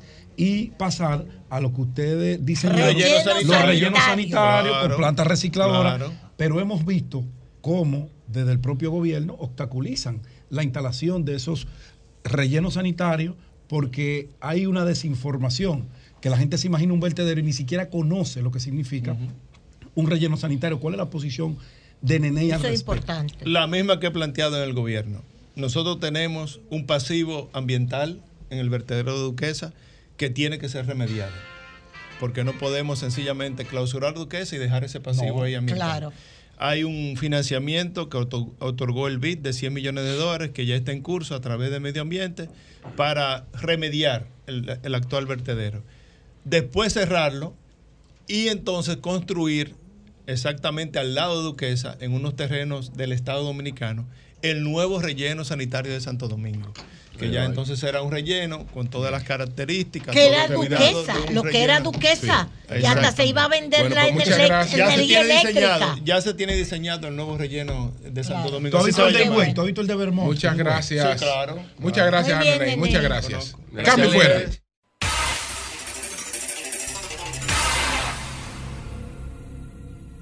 Sol 106.5, la más interactiva. Una emisora RCC Miria. Para cocinar rápido y sabroso, bacalao de mar es lo que necesitas. No hay que hervirlo, no hay que limpiarlo, no hay que desalarlo. Está listo para cocinar. Abre tu lata de bacalao de mar, ponle tu sazón y está listo para servir en tu mesa. Bacalao de mar, listo para cocinar. Gota a gota, nacimos. Paso a paso, surcando el camino. Año tras año, creciendo, fuertes, incansables, indetenibles. Superando metas y reafirmando nuestra pasión por servir, por transformar la vida de la gente. Cooperativa San José. Mano amiga de siempre.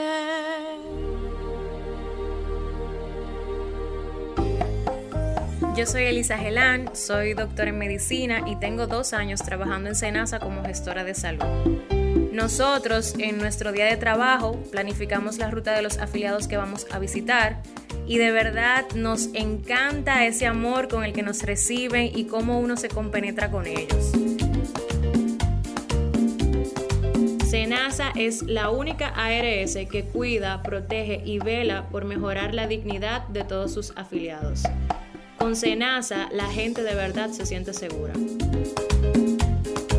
Senasa, nuestro compromiso es tu salud. En la farmacia Medicar GBC continúa el 20% de descuento en todos los medicamentos, pago en efectivo o tarjeta, y estamos abiertos los domingos. Somos GBC, la farmacia de todos los dominicanos.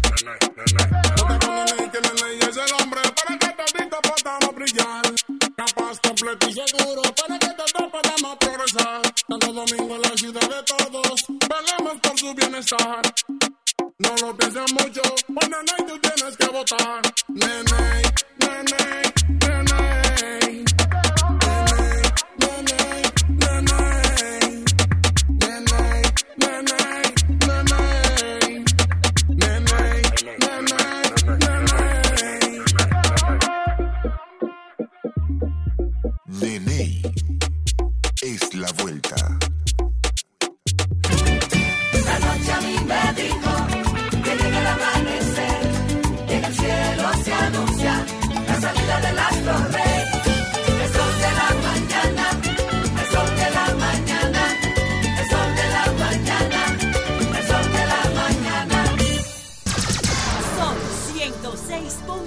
México.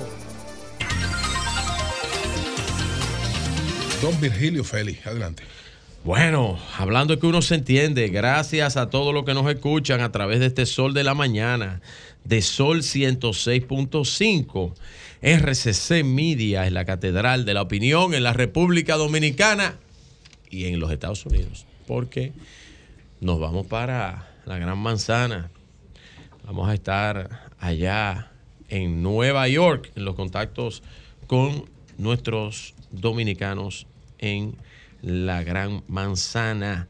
Y después tenemos que irnos para allá, para New England, para allá. Tenemos que ver bien Boston, todas esas cosas. Eso no se va a hacer en esta vuelta, como dice eh, Nene. Nene, como dice. Ha pegado la vaina, Nene. En la esta vaina, la vuelta en de esta, esta en esta vaina. vaina. Eso- eso no lo pegó. Nene. Esta vuelta. Nene, la vuelta. Miren, ¿Qué fue la el luz? tema de los asuntos municipales. Voy a Yo dar. le leo la sonrisa. Voy a dar los asuntos municipales y antes de empezar con mi tema, que seré muy breve, voy a dar una primicia. Primicia, Yes, por favor. Primicia. Primicia del sol de la mañana. Primicia del sol de la mañana. Señores, confirmando, voy a decir que en breves instantes está en una misa, un tedeum que hacen por motivo del 30 de mayo, allá en Moca, provincia Espaillat, va a renunciar el alcalde Guarocuya Cabral, alcalde emblemático de Moca, Moca, Moca. va a renunciar al Partido de la Liberación Dominicana. Él, él hará el anuncio. Se va para el PRM. Él hará el Si tú anuncio. ves- si tú ves la fuente. ¿Quién tiene cuarto para El anuncio Yo se lo dije a Julio. en breves instantes la renuncia del alcalde emblemático La renuncia de a otro Moca, verbo. de Moca, el alcalde Guarocuya Cabral. Yo le dije ayer Sí que- que fue primo, ¿tú un sabías? gran error. Él es primo Sí, mío. Escucha esto, camarada, que yo creo que tú estás Adelante. de acuerdo conmigo. Que yo dije ayer que fue un gran error haber, haber anunciado sin escoger a los alcaldes y sin que ellos tomaran la decisión de ir, que no había Claro. alianza. Hoy todos están muy preocupados porque hay números que no cuadran. ¿Y tú crees, que, tú crees que él va ¿Y tú crees que él va a renunciar por una cosa No, que pero tú verás los, 70 los otros Ok. restantes. que lo ¿Tú crees- hagan, pero que tú lo crees que él va a hagan. renunciar por eso? Él tenía su mundo amarrado. Pero hace para, hacer, para hacer eso, él tenía que tener su mundo amarrado. Claro, por eso fue que yo le dije a él que cambiara el verbo. Ahí yo estoy de acuerdo contigo, maestro. Claro, Ahora, cambia el ahora, verbo que renuncia. Ahora, si yo le pongo un audio de un alcalde del sur que lo grabó automáticamente a ver dio las declaraciones, se cae esto. Bueno, pero el Sí, alcalde bien, no pero tiene que es irse. Ese es uno. Pero no que tiene que ellos se van a ir todos, Eh. Bueno, pero Se el asunto todos, es que si se se van, se van a ir El que todos. esté aspirando y no esté contando con su partido, que se Que vaya. se Pero, vaya. pero, No, Julio, pero contaban se otra cosa. Don. Julio, no contar lo que con me dijo un alcalde Si usted, está No, aspirando. la gente se hace ilusiones y esperanza. Lo que me dijo un alcalde. y no es contando con la fuerza que usted tiene, Don lo que me dijo- un alcalde ¿De que me llamó, me dijo, yo le dije, conchale, pero ustedes están renunciando. Va a Me haber una dice él, rebelión en la Bueno, granja. pero si estamos renunciando es porque hay.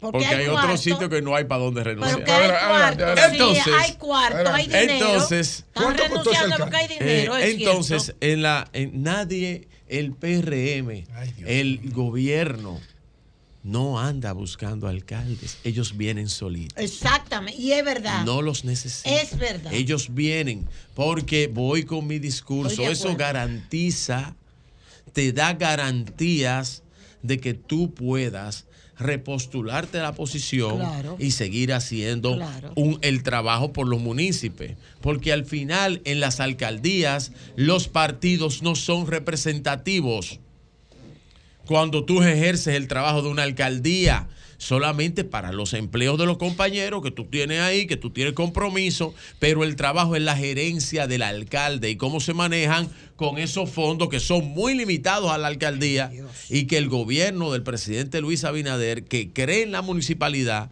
ha dispuesto y ha puesto de forma operativa a la Junta eh, Municipal eh, a la Liga Municipal Dominicana, que ha hecho y sigue haciendo un trabajo para poder, para poder llevar la municipalidad a lo que se soñó en algún momento, a lo que pensó alguna vez el posiblemente el munícipe más idealista que ha tenido la República Dominicana, que fue José Francisco Peña Gómez, que era un municipalista, eh, un creyente fiel del poder municipal. Y lo estableció muchas veces y habló de los preceptos de la municipalidad, posiblemente como nadie Bueno, en la República, como nadie en la República alcalde. Dominicana. Y en ese sentido, en ese sentido, el PRM y el gobierno que preside Luis Abinader le ha dado poder a los municipios. Así que ya ustedes saben. Pero bien, ayer el comité, eh, la dirección ejecutiva del eh, saludo, ese, eh, eh, bueno, no sé si llamarle al amigo, eh, eh, ¿usted es azuano todavía? El hermano Félix Olivo.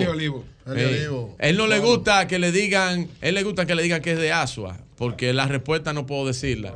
Sí, por radio, sí.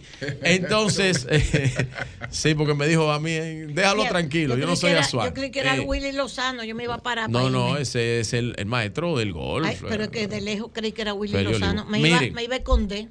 Miren, entonces, ayer la dirección ejecutiva del PRM pues se juntó para poder conversar los temas eh, municipales y cómo se van a elegir los candidatos municipales en una agenda apretada que tiene el PRM para poder llevar los mejores representantes a las alcaldías y determinar los métodos que van a ser utilizados para poder garantizar la participación a todos los que están comprometidos ¿Y se decidió con ya? el Partido Revolucionario Moderno. Perdón, ya. Eury. Se decidió ya. No, la decisión, la decisión se, se aplazó. La próxima dirección ejecutiva ya habrá más eh, determinaciones porque entramos en una, en una curva eh, eh, ya determinante, en una, en una curva con el tiempo, porque tú tienes que en la semana que viene ya tú tienes que ir tomando determinaciones en todos los partidos. ¿Por qué? En todos los partidos. Porque ya tú tienes una situación. Es impostergable, Julio. Y los depósitos, los papeles, anunciar los métodos de elección, Claro. llevar los métodos de elección, que todos los partidarios estén de acuerdo, los partidos. Lo que yo me pregunto, y terminando el tema del PRM, que en la semana que viene debe empezar ya y va, em- va, va a tener decisiones tomadas, lo que yo me pregunto es cuáles son, y vuelvo y hago esta pregunta, y Pedro que está ahí, que peleaba conmigo ayer, peleaba no, discutía, porque Pedro y yo no peleamos. No, no, jamás. El, ¿Cuáles son, qué ha determinado la fuerza del pueblo? Y su dirección. ¿Qué ha determinado en base a las candidaturas municipales? Porque yo pregunto en todos los municipios y yo tengo números que quería, quería hablar con César Fernández, que me dijo y me aceptó un reto. Y yo tengo un grupo de números que yo quiero discutirlo con él, con la eso. municipalidad. Pero, es que yo. pues- pero si ustedes usted, están usted es periodista, yo soy como. Pero si ustedes están pero no, es que yo soy. es que yo hago análisis de. Yo hago análisis de partido. Es que, es que yo soy politólogo. No, hombre. Y yo lo que me gusta son los análisis políticos. en la misma Entonces, yo pueblo. pregunto, yo me pregunto. Pero es verdad, en Pedro. esa, en Pedro, esa, tú deberías ahora, responderle. pero ahora es Hoy que no me dejaré arrastrar por sus provocaciones. Pero es verdad que es una provocación que tú pero, tienes. pero déjeme provocar. No, no, no, no, es que Sí. el día entero la misma Mire, que tengo, y la fuerza del doña, pueblo que no tenemos, tiene. que no tenemos la que, no, te- que no te- me tengo que ¿Usted se acuerda lo que pasaba cuando viste la propaganda? Mire, entonces me tengo que ir, doña. Mira, entonces, Ya ganaron. ¿cuáles son, cuáles son los can- yo creo que el reto más grande, porque en la fuerza del pueblo se visualizó tanto en una alianza municipal con el PLD que no preparó sus propios liderazgos municipales para poderlos presentar. Y ante plazos fatales va a salir con tres o cuatro disparates que van a bien, tener que salir a buscar. ustedes, ah, van a tener que salir a buscar a la sociedad. Eh, van a tener que buscar dos, tres artistas, tres bachateros, eh, Eso es una cuatro. falta de respeto no, tuyo, pero no, eso es lo que van a tener que buscar. porque no hay liderazgo a lo tuyo. Eso es interno. una Porque es una falta de respeto respeto. tuyo. ¿Por Te qué? estás que dos o tres eres bachatero. No, van a tener que es buscar figuras de sociedad pública. Julio, no lo permita. Pero a quién yo le estoy faltando respeto. a, a la fuerza del pueblo. Pero ¿por qué yo le estoy faltando respeto? Bachatero, tres, tres porquerías. No, van a es tener lo que salir a buscar tres figuras públicas, Ahora, tres o yo- cuatro por ahora, municipio no, no, Doña para poder lograr Te eso. Pero que Doña no lo tiene. Consuelo. Entonces dígame, una- dígame Doña uno que usted conozca que Doña sea Consuelo. un Dime. candidato a alcalde de la Lo Fuerza del Pueblo, de aquí de la capital. Dígame uno. Aparte de Rafa Paz, que está Lo por aquí. único que nosotros no vamos a buscar en la fuerza del pueblo es a los narcotraficantes. Punto. Ah, mucho Punto. ¿No lo vas a buscar? Nosotros no. Bien. Nosotros no. No. Como partido Eso es nunca lo verdad. haríamos. Nunca te lo va a buscar porque No, nosotros no. Arturo del Tiempo era amigo no, no. tuyo. No, no, nosotros nunca Era tuyo que era amigo Arturo Ahora- Tiempo. Hazme ahora, acordar. los diputados Dos, que están allá con Vamos el a traje aquí. eran de la Fuerza del Pueblo. Vamos a sacarlo aquí. Que allí, eran de la Fuerza que allí del está la Pueblo. representación de Arturito. La representación de Arturito ebanistas. Que nada más le tiraron, nada más le tiraron 30 años en, Toda la en representación de la sociedad dominicana la vamos a la tener representación. en la boleta eso es de lo la fuerza tiene del que pueblo. buscarla. Ahora, Porque narcotraficante el no va a problema. uno. Porque ese es Bien. problema. Ni uno. No lo tienen que buscar porque Ni están uno. ahí. Porque cuando Es Entonces, verdad, usted está despreciando. no, yo no estoy despreciando, yo no estoy A la despreciando. cosa de la gente Yo no lo estoy. Sí, Yo lo que estoy diciendo que van a tener que buscar figuras en la sociedad de reconocimiento Bueno, que la sociedad que para poder figura, para poder representar lo que el liderazgo político no ha podido hacer porque estaban esperando estaban esperando No será un gobierno de una Popi, será alianza con el sociedad PLD dominicana. y ahora se le peló el billete porque eso era un partido de una sola de una sola candidatura que era Leonel Fernández Julio. Cambio fue. El sol de la mañana. El sol de la mañana. Sol 106.5. Bueno, señores, cinco niños muertos. Cinco niños muertos. Lea nos está enviando. Ay, caramba. En el accidente van Y otros están graves. Un acto mayor. una tragedia un acto mayor. la- eh, tenemos al doctor Francisco Díaz, eh, especialista especialista en patología forense que reside en los Estados Unidos y que escribió el libro que los, los muertos hablan el lenguaje, el lenguaje forense. Sí. Así es, así es. Y es a propósito de la doctora Amarilis Va- Veras Minaya. Lo tenemos por Zoom, vamos a ver, lo tenemos. Lo estamos. Mientras lo vamos, vamos conectando con él, ustedes recuerdan, Ah, esta dermatóloga murió luego de una intoxicación tras haber Vamos- consumido un mero en un restaurante. Vamos a hacerle un resumen, un resumen al doctor Sí, de lo eh, que dice el, el examen, el examen, de el doctor- laboratorio. sí, y, lo ento- vamos a leer y entonces, en base a eso, la familia habría planteado que no era necesaria la autopsia. Sí, yo incluso repetí mi pregunta a la familia. Sí. El Le dije, bueno, mis compañeros consideran que era necesaria una autopsia. Dice, no, los médicos de la familia son 10 hermanos, doctor Díaz, y de estos 10 hermanos, 6 son médicos, consideraron que con los análisis que tenían en CEDIMAT, de laboratorio de referencia y otros laboratorios, eran suficientes, que no era necesario hacer autopsia y apareció detectada tres bacterias de esas que están en los intestinos, tres coli enteroagretati- agregativa, coli productora de toxina Shiga y coli enteroinvasiva. Entonces vamos a escuchar ahora la opinión del doctor Díaz, tanto en torno a este resultado que es el del doctor Pedro González Pantaleón, hoy viudo, su esposa Usted, falleció. usted ante, ante unos resultados como ese, opinaría que no era necesaria la autopsia, doctor. Eso, espero que me escuchen. Perfectamente. Excelente.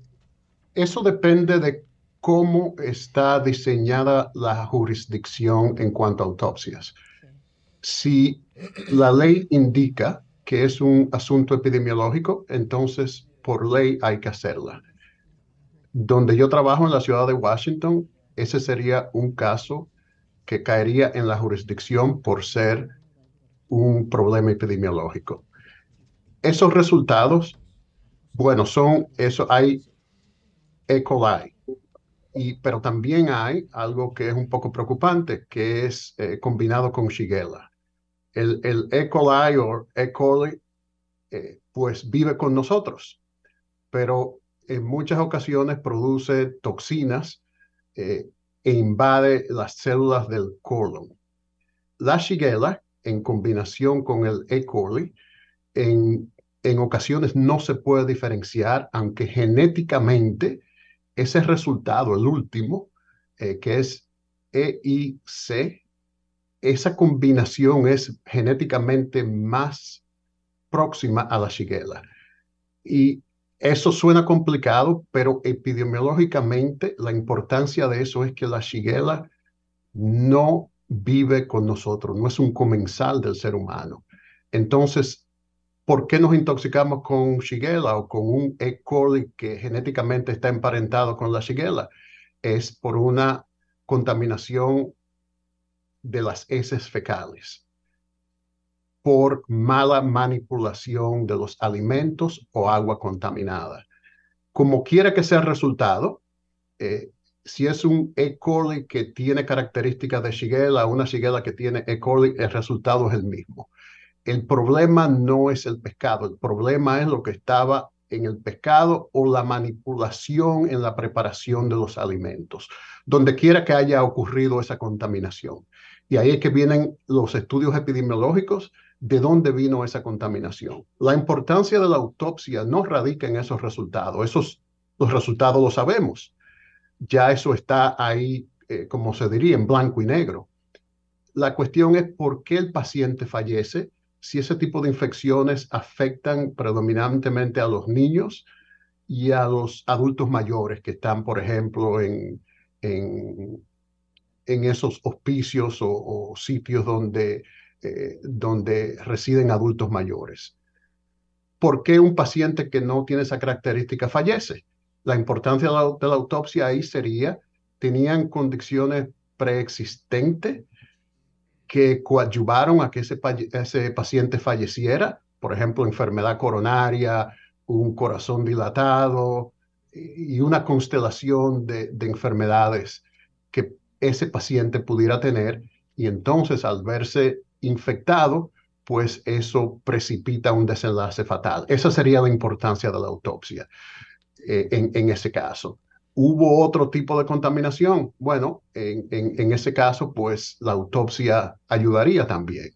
Es decir, que eso es una determinación cuántas, cuántas personas puede, fueron puede, contaminadas o no fueron contaminadas. Es un asunto meramente La causa real de muerte es una autopsia.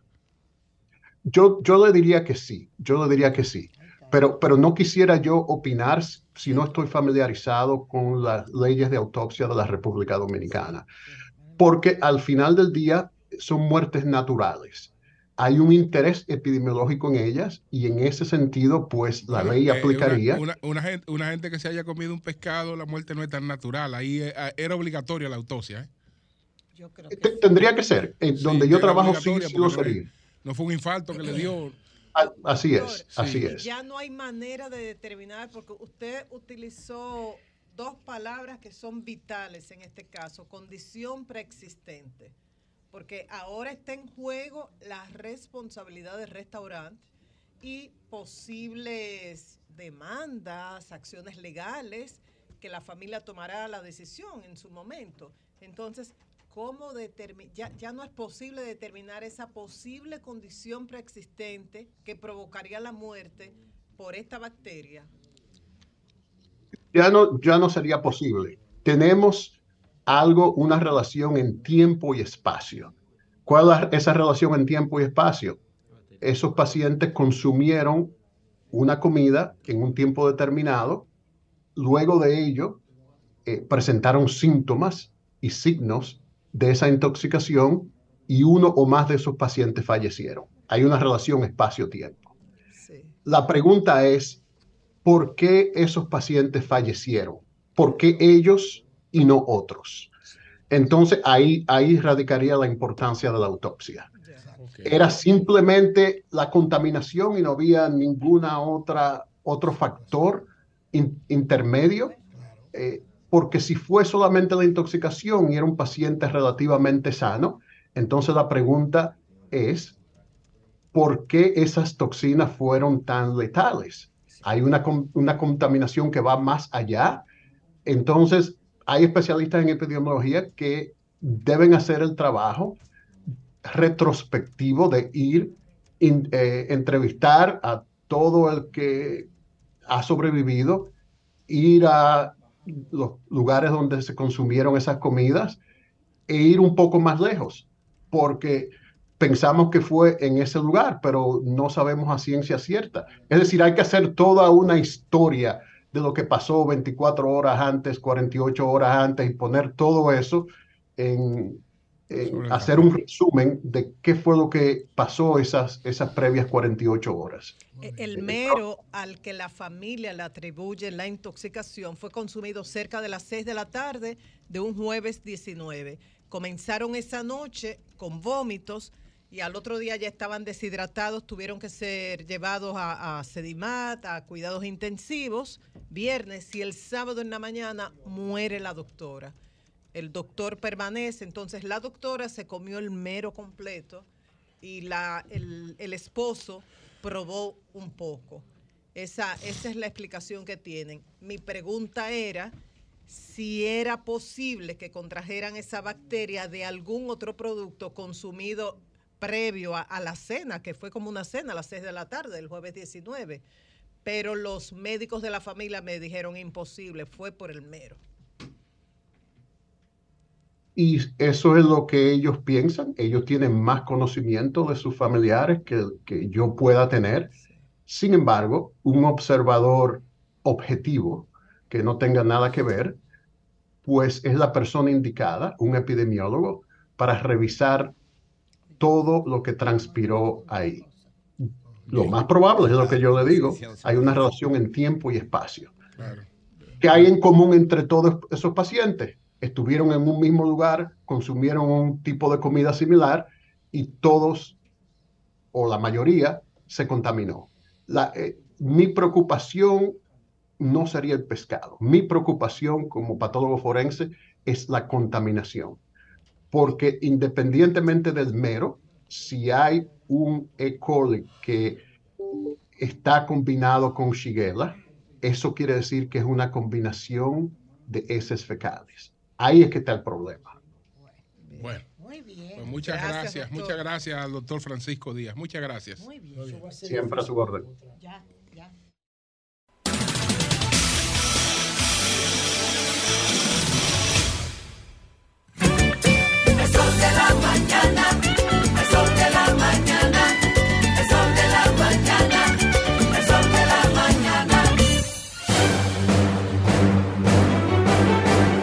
Ahora, un boletín de la gran cadena RCC Media. Dos muertos y varios heridos tras un accidente de tránsito en Atomayor entre un camión tanquero y un autobús escolar. Por otra parte, el sexto juzgado de instrucción del Distrito Nacional aplazó para el viernes 2 de junio la audiencia de los casos de corrupción desmantelados a través de la Operación Coral y Coral 5G. Finalmente, el Fondo de las Naciones Unidas para la Infancia dijo que producto del conflicto en Sudán aumentó a 13 millones el número de niños en necesidad de ayuda urgente para preservar su vida. Para más noticias, visite RCC Media. Escucharon un boletín de la gran cadena RCC Media. Dar el primer paso nunca ha sido fácil, pero la historia la escriben quienes se unen a los procesos transformadores, impactando la vida de las personas en el trayecto. Este es el momento para que te unas a la conformación de los colegios electorales y hagamos un proceso histórico en favor de la democracia. Nuestra democracia. Junta Central Electoral. Garantía de identidad y democracia. Si eres un ser humano en este universo, Has intentado facilitarte la vida con el fuego, la rueda, el internet. ah, y el dinero. Pero el dinero solo facilita las cosas según cómo lo manejes y desde dónde. Por eso llegó Quick, Banco Digital. Con su tarjeta de crédito inclonable que te da cashback ilimitado. con la que puedes controlar tus gastos y ajustar tu límite todo desde la app. Únete en quick.com.do. Quick, más fácil posible. Idopril, Tu seguro de riesgos laborales se acerca a ti para protegerte y acompañarte en la prevención de accidentes laborales, con nuevos módulos en el sur, desde Jaina hasta Elías Piña, en el este en Boca Chica, Monteplata, Higüey y Punta Cana. Y Dopril se expande en el norte con módulos en La Vega, Santiago, Esperanza, Mao y Puerto Plata. En cada rincón del país, tu seguro de riesgos laborales está para ti. Donde tú estés, está Idopril, el seguro de riesgos laborales de todos. Sol 106.5, la más interactiva. Una emisora RCC Miria. En la farmacia Medicar GBC continúa el 20% de descuento en todos los medicamentos, pago en efectivo o tarjeta, y estamos abiertos los domingos. Somos GBC, la farmacia de todos los dominicanos. Jalao con lo mejor de la gastronomía dominicana en el mejor ambiente. Jalao, martes a jueves desde las 5 de la tarde, viernes, sábados y domingos desde las 12 del mediodía. Reservas 809-792-1262 y jalao.do. Jalao 100% de aquí. Calle El Conde 103, frente al Parque Colón en Santo Domingo. Y ahora también en New York. Jalao, New York City. 2420 Amsterdam Avenue. Reservas halao nyc.com. Cuando sea grande, quiero ser fuerte e independiente. Quiero trabajar y construir un mejor país. Quiero luchar para que todos tengamos voz y que podamos crecer juntos. Quiero demostrar que es posible. Cuando sea grande, quiero inspirar a los demás. Quiero ser como mi mamá. Siendo ejemplo, podemos alcanzar el futuro que queremos. Banco BHD, el futuro que quieres. La noche a mí me dijo que llega el amanecer, que en el cielo se anuncia la salida del astro rey.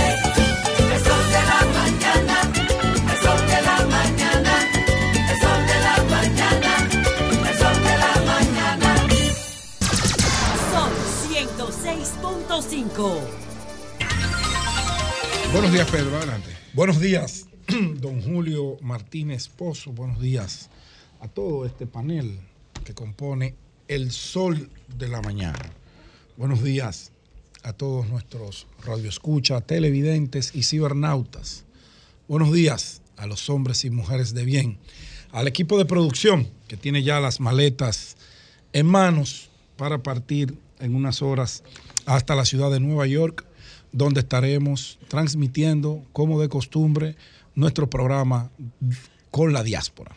Entrevistas, comentarios, todo, todo lo que tiene que ver con nuestros dominicanos en la Gran Manzana, desde mañana miércoles hasta el sábado, sol de la mañana, el programa de mayor influencia nacional e internacional. Bueno, Joan, usted tiene una carta eh, que yo le envié temprano, que yo quiero que usted me la ponga, yo la voy a leer porque hay cosas como que yo no las entiendo y alguien tiene que explicármela o explicársela al país. Yo la voy a leer.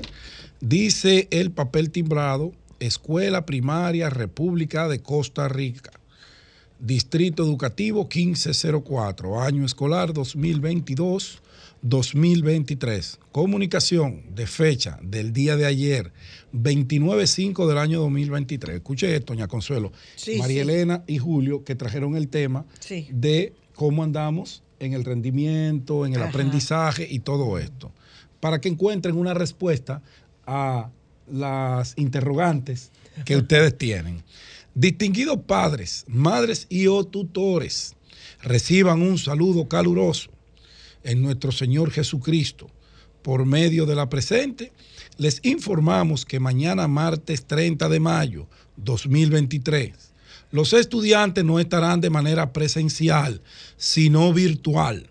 Los docentes les estarán enviando sus clases vía WhatsApp, Classroom y otras aplicaciones. Esto por motivo de la jornada de inclusión social. Primero tú a través de los proyectos estratégicos y especiales de la presidencia PROPEC y la alcaldía del Distrito Nacional. Hora 7:30 M a 4 de la tarde. Habrá diferentes servicios. Te invitamos a participar. Equipo directivo Costa Rica.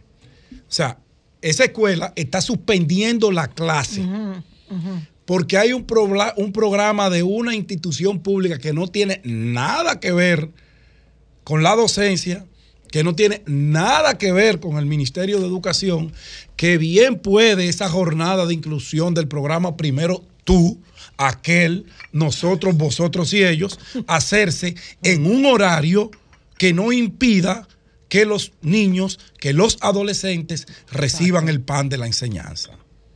Ahí tienen una respuesta Así del es. por qué la educación dominicana no sirve. Está en el suelo. ¿Por qué la educación pública va como el cangrejo hacia atrás?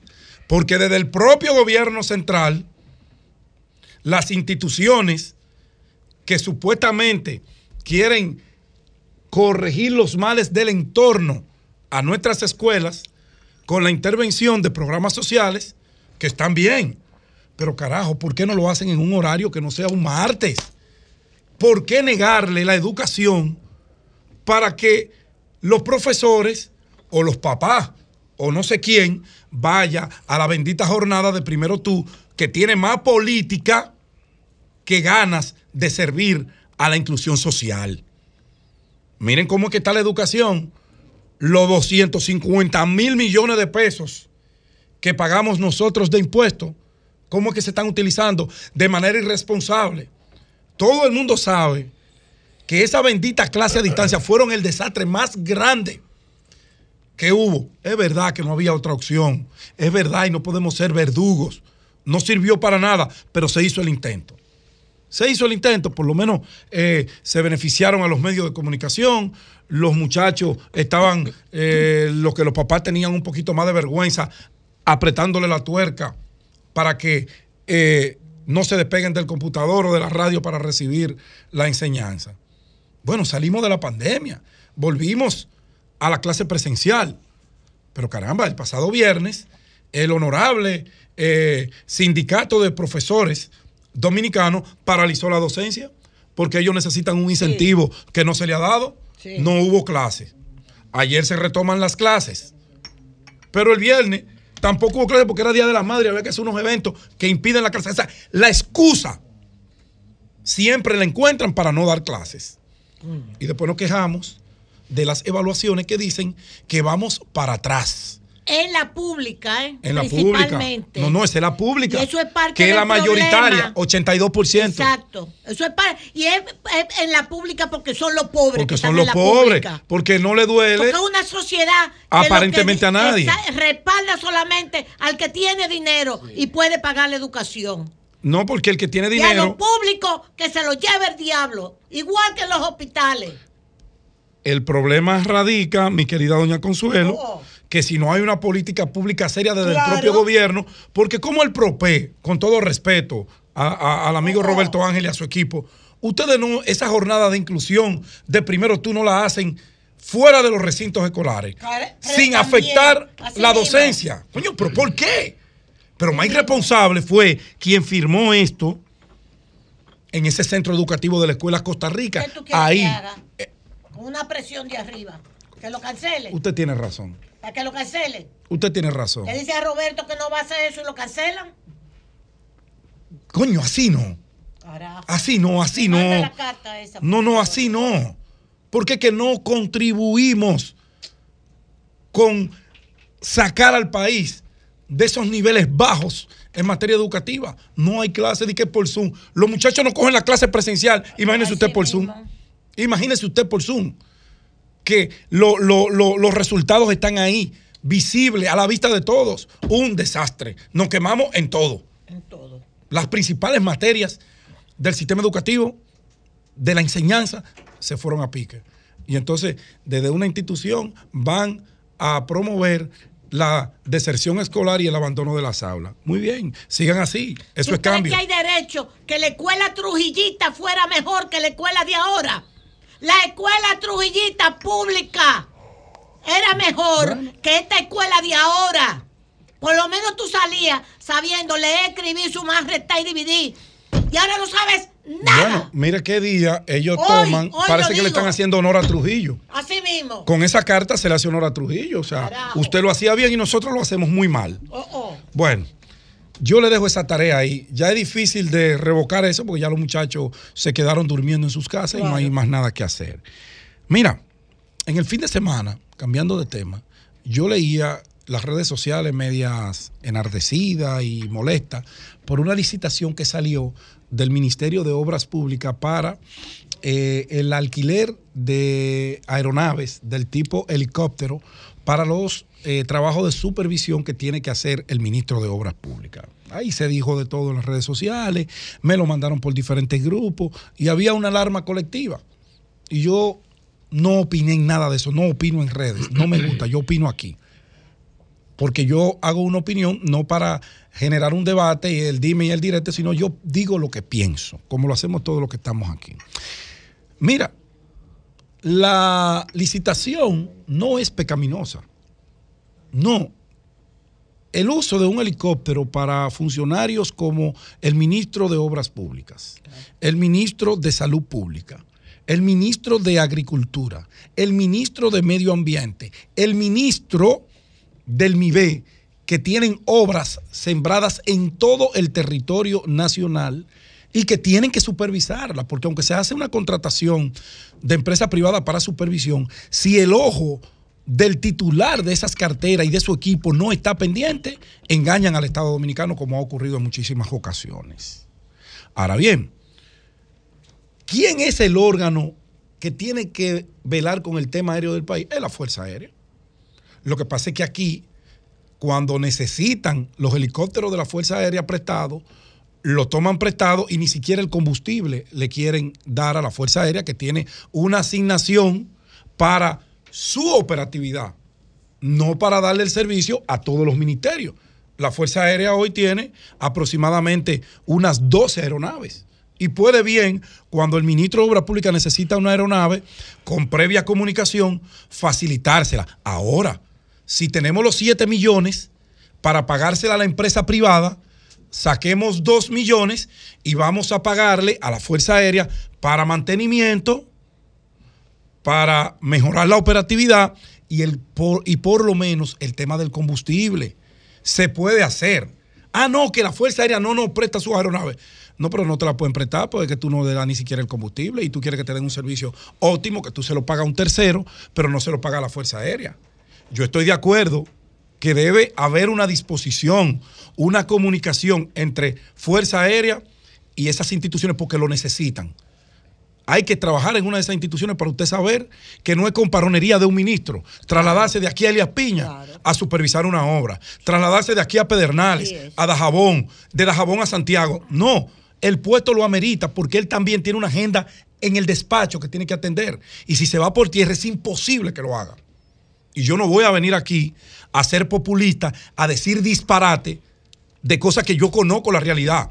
Que lo necesitan, claro está. Ahora, si obra pública tiene helicóptero, si salud tiene helicóptero, si aquel tiene helicóptero, va a ser un desastre porque ellos no tienen la capacidad técnica para tener esos eh, aparatos en óptimas condiciones. La Fuerza Aérea sí lo tiene.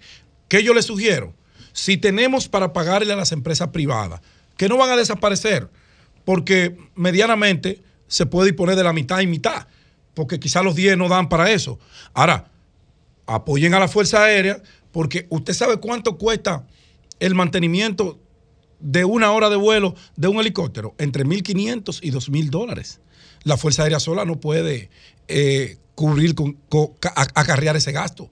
Pero si Obras Públicas le da el combustible, le colabora con el mantenimiento, usted puede estar seguro que el Estado se va a ahorrar muchísimo dinero y va a tener mejor seguridad porque va a tener pilotos entrenados, capacitados, que los conoce, que no es un carajo a la vela, que usted no sabe dónde durmió la noche anterior, y se van a poder hacer esos trabajos que son muy necesarios. No es un pecado lo que estaba haciendo el ministro de Obras Públicas con esa licitación, no. Él estaba programando lo que sería el uso de este año y tiene que tener ese dinero disponible porque muchos de, esos, de esas empresas no le quieren fiar al gobierno porque duran mucho para cobrar. Entonces no es negocio. Yo recomiendo, finalmente, que se sienten con el actual jefe de la Fuerza Aérea o director general o comandante general y lleguen a un acuerdo de que se le faciliten los helicópteros de la Fuerza Aérea, pero que esas instituciones que lo necesitan, por lo menos, por lo menos, el combustible se los aporten. Cambio y fuera.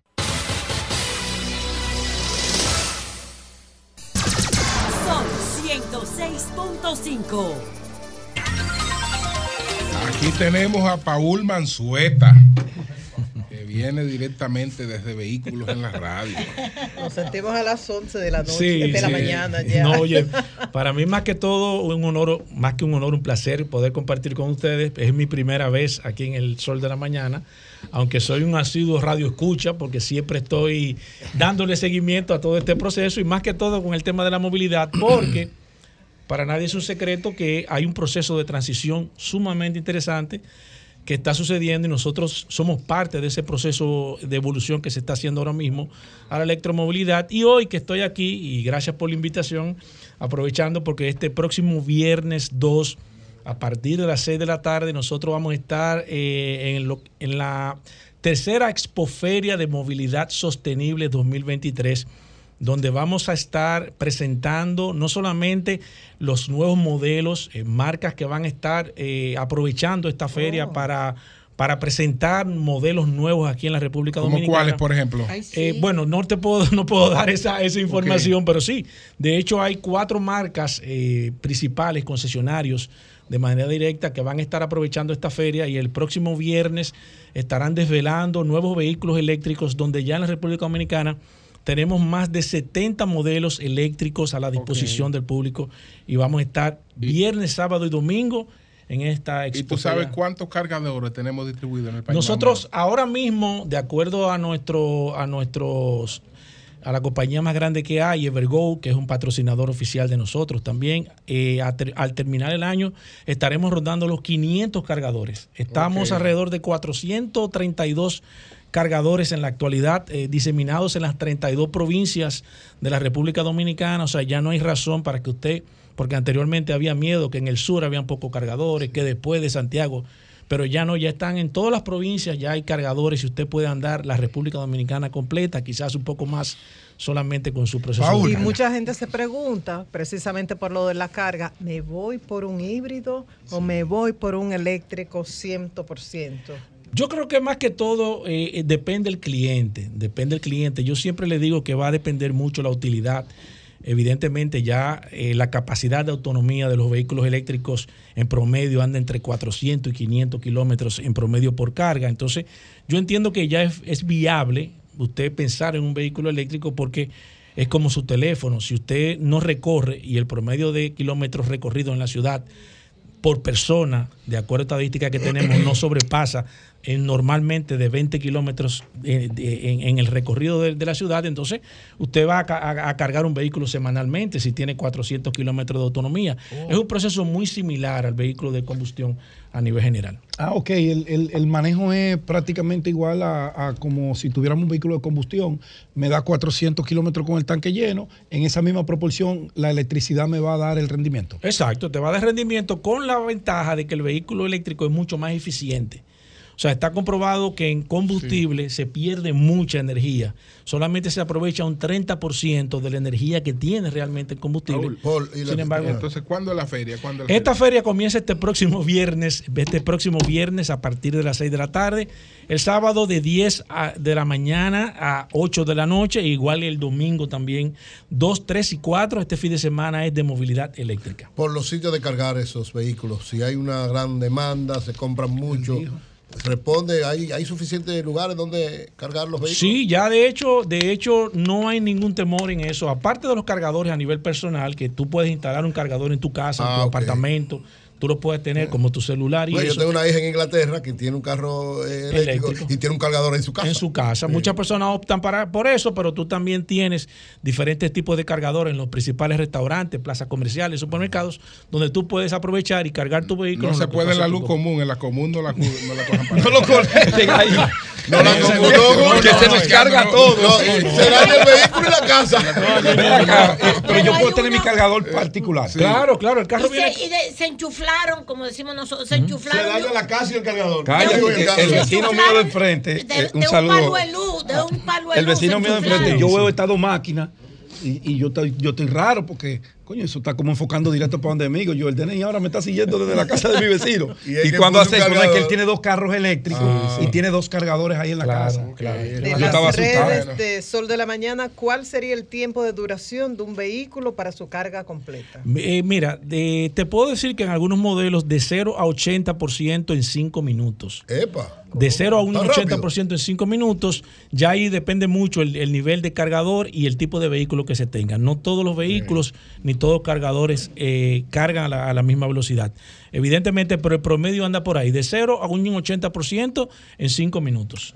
Bueno, pues muchas gracias, muchas gracias. No, gracias a ustedes. Gracias, Paul, Paul, eh, eh, mándale un mensaje al país, aprovecha esta gran oportunidad que te da el sol de la mañana para que tu voz sea escuchada. ¿Cómo, cómo- cómo así? Tú sabes que su otra profesión es actuación. Gracias, Pablo. Jonathan, buenos días, adelante. Un líder de la radio. Muy buenos días, República Dominicana. Saludos para todos los hombres y mujeres de trabajo. Saludos para Paul y para toda la gente también que escucha vehículos en la radio, que en un ratito entra. Em, la- voy a, hoy se conmemoran 62 años de la caída de la tiranía de, de Trujillo y voy a hacer un comentario sobre el particular. Tenemos unas imágenes de apoyo, eh, Denise, por favor. Y eh, voy a hablar también con ustedes sobre la, el tema de la generación a los foques, pero no voy a, ¿Qué? Ten cuidado, a desarrollar, no voy a desarrollar el tema de la, de la generación. Te desbaratan la candidatura. Que voy a hablar de este Ya, tema del fin de la dictadura y algo sobre el transporte y el tránsito en el país. Una reflexión que estamos haciendo al respecto. Sobre la dictadura, bueno, información histórica no hace falta mucho detalle, todos sabemos, a eso no se le puede poner medias tintas, porque no hay dictaduras buenas. Quien, cualquier actor que tenga el control total del Estado, con todos los recursos del Estado, el control eh, por la fuerza, algo, o hasta muchas cosas puede hacer materiales. Pero la vida en sociedad no se valora, evalúa por esos componentes, mucho menos la vida en democracia, ni la vida avanzada. La vida antigua sí, eh, en los tiempos de la barbarie. Pero después de la Revolución Francesa ya el significado de la misma vida, de la vida en sociedad, no tiene espacio para medias tintas. Una dictadura es una dictadura. Ya. Tuvimos 30 años, más de 30 años de dictadura eh, sangrienta en el país, sin disidencia. Y aunque el 30 de mayo se, eh, se convirtieron en héroes Antonio de la Maza, Inver Barrera, Amado García Guerrero, Salvador Estrella Sadalá y otros, eh, fueron varios grupos que duraron también muchos años resistiendo y confrontando esa dictadura. La, la expedición de Cayo Confite, el 14 de junio, los panfleteros, eh, la expedición del 14 de junio, pero también el movimiento del 14 de junio, con una mujer y un grupo de mujeres muy valientes que mientras estudiaban y se preparaban en la universidad como excelencia académica, también organizaban a muchos jóvenes en el país para enfrentar la dictadura. Ese equipo lo lideraba una mujer extraordinaria que se llamaba Minerva Mirabal y sus hermanas, que ella las involucró en el proceso y a todo su entorno, porque se dedicaba a eso, esa extraordinaria Los mujer. Eh, los hermanos Mirabal, sus esposos, sus novios, sus compañeros, sus, sus esposos, eh, y duraron muchos años en eso. Tenían ya varios años organizando la resistencia y la confrontación de la dictadura en un movimiento que asumió el nombre de los expedicionarios del 14 de junio del 59. Y ellos se bautizaron con ese nombre, 14 de junio, que luego se convirtió en un movimiento político eh, con Manolo Tavares Justo a la cabeza. Superamos la dictadura, le pusimos fin a la dictadura, hemos tenido años eh, turbulentos eh, en cuanto a la calidad de nuestra democracia. Y ahora podemos decir que tenemos una democracia en los aspectos generales eh, más liberales estable porque hay alternancia en el poder, uno de los principales componentes de la, la, validación de la democracia, si hay o no alternancia en el poder, aunque a veces estamos con el salto de la pulga de si se va a reformar la constitución para permitir que el gobernante de, de turno pueda reelegirse más allá de los periodos que establece la constitución. Ahora, ¿cuál es el desafío político de esta democracia en este momento? La democracia tiene varias dimensiones. La dimensión liberal, la dimensión de las libertades, del derecho al voto, de la alternancia en el poder, el derecho a elegir y a ser elegido, es una de las dimensiones. Pero desde que los alemanes comenzaron a desarrollar el concepto del Estado, del, Estado de bienestar y el Estado democrático de derecho, la democracia, la socialdemocracia es la principal propulsora de esto, tiene otras dimensiones. No basta con elegir, no basta con votar, no basta con expresarse. Para que haya democracia, todo el que vive en la sociedad debe participar de los beneficios que genera esa democracia. Porque si no, tú tienes un pueblo que vota, que elige, que cambia de partido, que cambia de gobierno, pero la inmensa mayoría se queda en la pobreza mientras ese país con ese gobierno genera mucha riqueza pero no la reparte. Por lo tanto, nuestras democracias tienen una dimensión social y económica y la Constitución Dominicana, a partir de su artículo 50, tiene una serie de derechos económicos y sociales que tienen la misma dimensión que los otros derechos indispensables de la democracia, como la libertad de elegir, ser elegido, la libertad de expresión. Y en la medida en que esos derechos sociales y económicos se cumplen, se generalizan, todo el mundo se beneficia de esos derechos, lo ejerce en la práctica, en ese mismo nivel tenemos una mayor profundización de la democracia. ¿Qué pasa con nosotros? Tenemos en la Constitución el derecho a la salud. Y en este momento todavía, a pesar del gran crecimiento económico, no está garantizado para toda la población. Mucha gente tiene que venir a programas como este para que le hagan un favor, para pagar una receta, para una operación, porque no tiene cobertura. En los países con mayor calidad de la democracia, los ricos y la clase media alta van al mismo centro médico donde van los pobres. Así o los más bajos. es. Es- y es en esa democracia, como decía Olos Palme, no está vetado el derecho a la riqueza y a ser multimillonario. Sí. Lo que se garantiza es que todo el mundo tenga las condiciones básicas para la vida dicta. Muy bien. Porque profundizar la democracia no es atentar contra los ricos, Así es. ni contra las élites. Es promover la participación de todos en la distribución del beneficio. Y este país, según todo lo que nos han dicho tantos años, ha sido el que más beneficio ha acumulado en las últimas décadas. También nuestra constitución, cuando habla de democracia y de derechos, habla de la seguridad social. Y sabemos el desastre que es la seguridad social. Ni los que defienden el actual modelo de seguridad social totalmente privatizado, especialmente de retiro, se han preparado ni están listos para vivir de sus pensiones. Ni quieren que sus hijos ni sus nietos vivan de esas pensiones. Están haciendo todo lo posible para que sus hijos y sus nietos tengan otra forma de acumular dinero que no sea a través del sistema de pensiones, porque saben que no le va a dar. Sí. Porque la tasa de reemplazo es muy baja. Y lo mismo pasa con el derecho a la vivienda, el derecho al trabajo. El derecho al trabajo. Es cierto que el Estado no puede resolver todo, pero desde que se desarrolló, desde la, vida moderna, el Estado es el principal coordinador de la vida en sociedad. Es la política la que dirige la sociedad, no es al revés. Todas las áreas de la vida social y cada vez más áreas, hasta de la familiar, se dirigen desde el Estado. Entonces, para hablar de profundización y de mejora de la democracia después de una dictadura, si la economía está creciendo, debe haber empleo. Tenemos una informalidad de 56%. Y el empleo debe ser de tal calidad, no que te haga ser rico. Porque no existen sociedades donde todo el mundo es rico, ni más del 50% de la población es rico. Las sociedades, la mayoría, toda la sociedad del mundo, la mayoría trabaja y vive de su trabajo. No hay sociedades donde el 30%, el 50% son emprendedores. No. En las sociedades de este tiempo todavía la mayoría de la gente vive de su trabajo. Y una buena parte de la... Y hay un sector muy importante que hay que impulsarlo y apoyarlo, emprende y tiene negocios y son fundamentales para la democracia. Pero si la economía crece y el salario está precarizado, hasta Dios bajando del cielo tiene derecho de garantizar a la gente condiciones de vida dignas. Porque el principal, el principal ingreso de la gente es el salario y en República Dominicana está precarizado para el que lo tiene. Porque la economía no está generando empleo, está muy concentrada en muy pocas manos, según todos los estudios que se han hecho. Los principales mercados, incluso se hizo un estudio aquí sobre la concentración de mercados y hubo una crisis en la institución que lo, que lo generó que fue Procompetencia en su momento. Solamente por mencionar tres empresas o cuatro en el mercado de la farmacéutica, de la bebida y, y los seguros. Se generó una crisis por hablar de eso.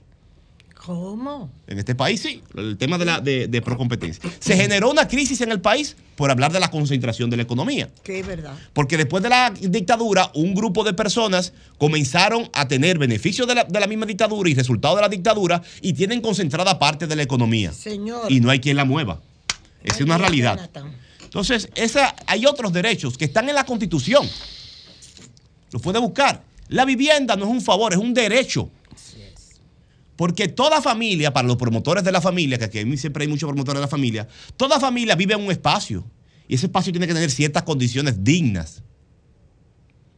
Si el Estado existe y está regulando la sociedad, permanentemente debe tener políticas para garantizar el derecho a la vivienda, que se ha acumulado en los últimos años. En los años de mayor crecimiento de la economía, no se ha reducido el déficit de vivienda. Imagínense qué contradicción y qué atraso democrático tenemos nosotros. Que mientras más dinero generamos, menos posibilidades de una vivienda digna tiene la familia que trabaja. Hoy, que se conmemoran 60 años, estuve ayer en Invivienda con un grupo de amigos y jóvenes eh, haciendo la conmemoración. Aquí están las imágenes. Hicimos una marcha con, con velones y antorchas, recordando la luz que significa al vivir en libertad y en democracia, y levantando la, la bandera de que, aunque tenemos estas libertades, como he dicho, hay que profundizar esta democracia. Eso lo hicimos con parte de nuestro equipo de la candidatura a diputado que estamos creando en la circunscripción número 3. Es de- lo dejo hasta ahí porque tenemos el tiempo limitado, pero como les dije, en, la próxima, en el próximo comentario trataré de hacer una reflexión sobre la generación a los foques, para, que para mí no existe. Las generaciones, por lo regular, cuando los sociólogos hablan de generaciones, se le ponen el nombre, el título, de las causas que generan la generación. Y alofoque es un síntoma, no es una causa del, del problema que hay con Una cierta. consecuencia. Con una parte, una consecuencia. Una, es una consecuencia, no una causa. Y trataré de hacer una reflexión sobre la, la causa que genera esto que algunos han querido llamar la generación a los foques, pero yo me atrevería a ponerle otro nombre. Por último, Julio, brevísimamente, la, el tema del transporte, el tránsito y la movilidad. Pocos temas son tan importantes para la vida en la zona urbana como, como ese. Porque si usted se pone a calcular, si la vida es tiempo, y el tiempo es lo fundamental, es el principal capital que usted tiene, las horas de vida, reducir el tiempo que la gente pierde en el tránsito y en la movilidad es darle vida a la gente. Ese es como Dios. El que consigue mejorar el tránsito y la movilidad en una ciudad es- es- hace un trabajo de Dios. Porque con ese acto de reducir el tiempo le da a la gente, reducir el tiempo de, de- movilidad, le da a la gente tiempo para vivir con su familia, para estar en la casa, para recrearse, para ir a la playa. Le está dando vida. Una de las cosas que se parece más al trabajo de Dios debería ser esa.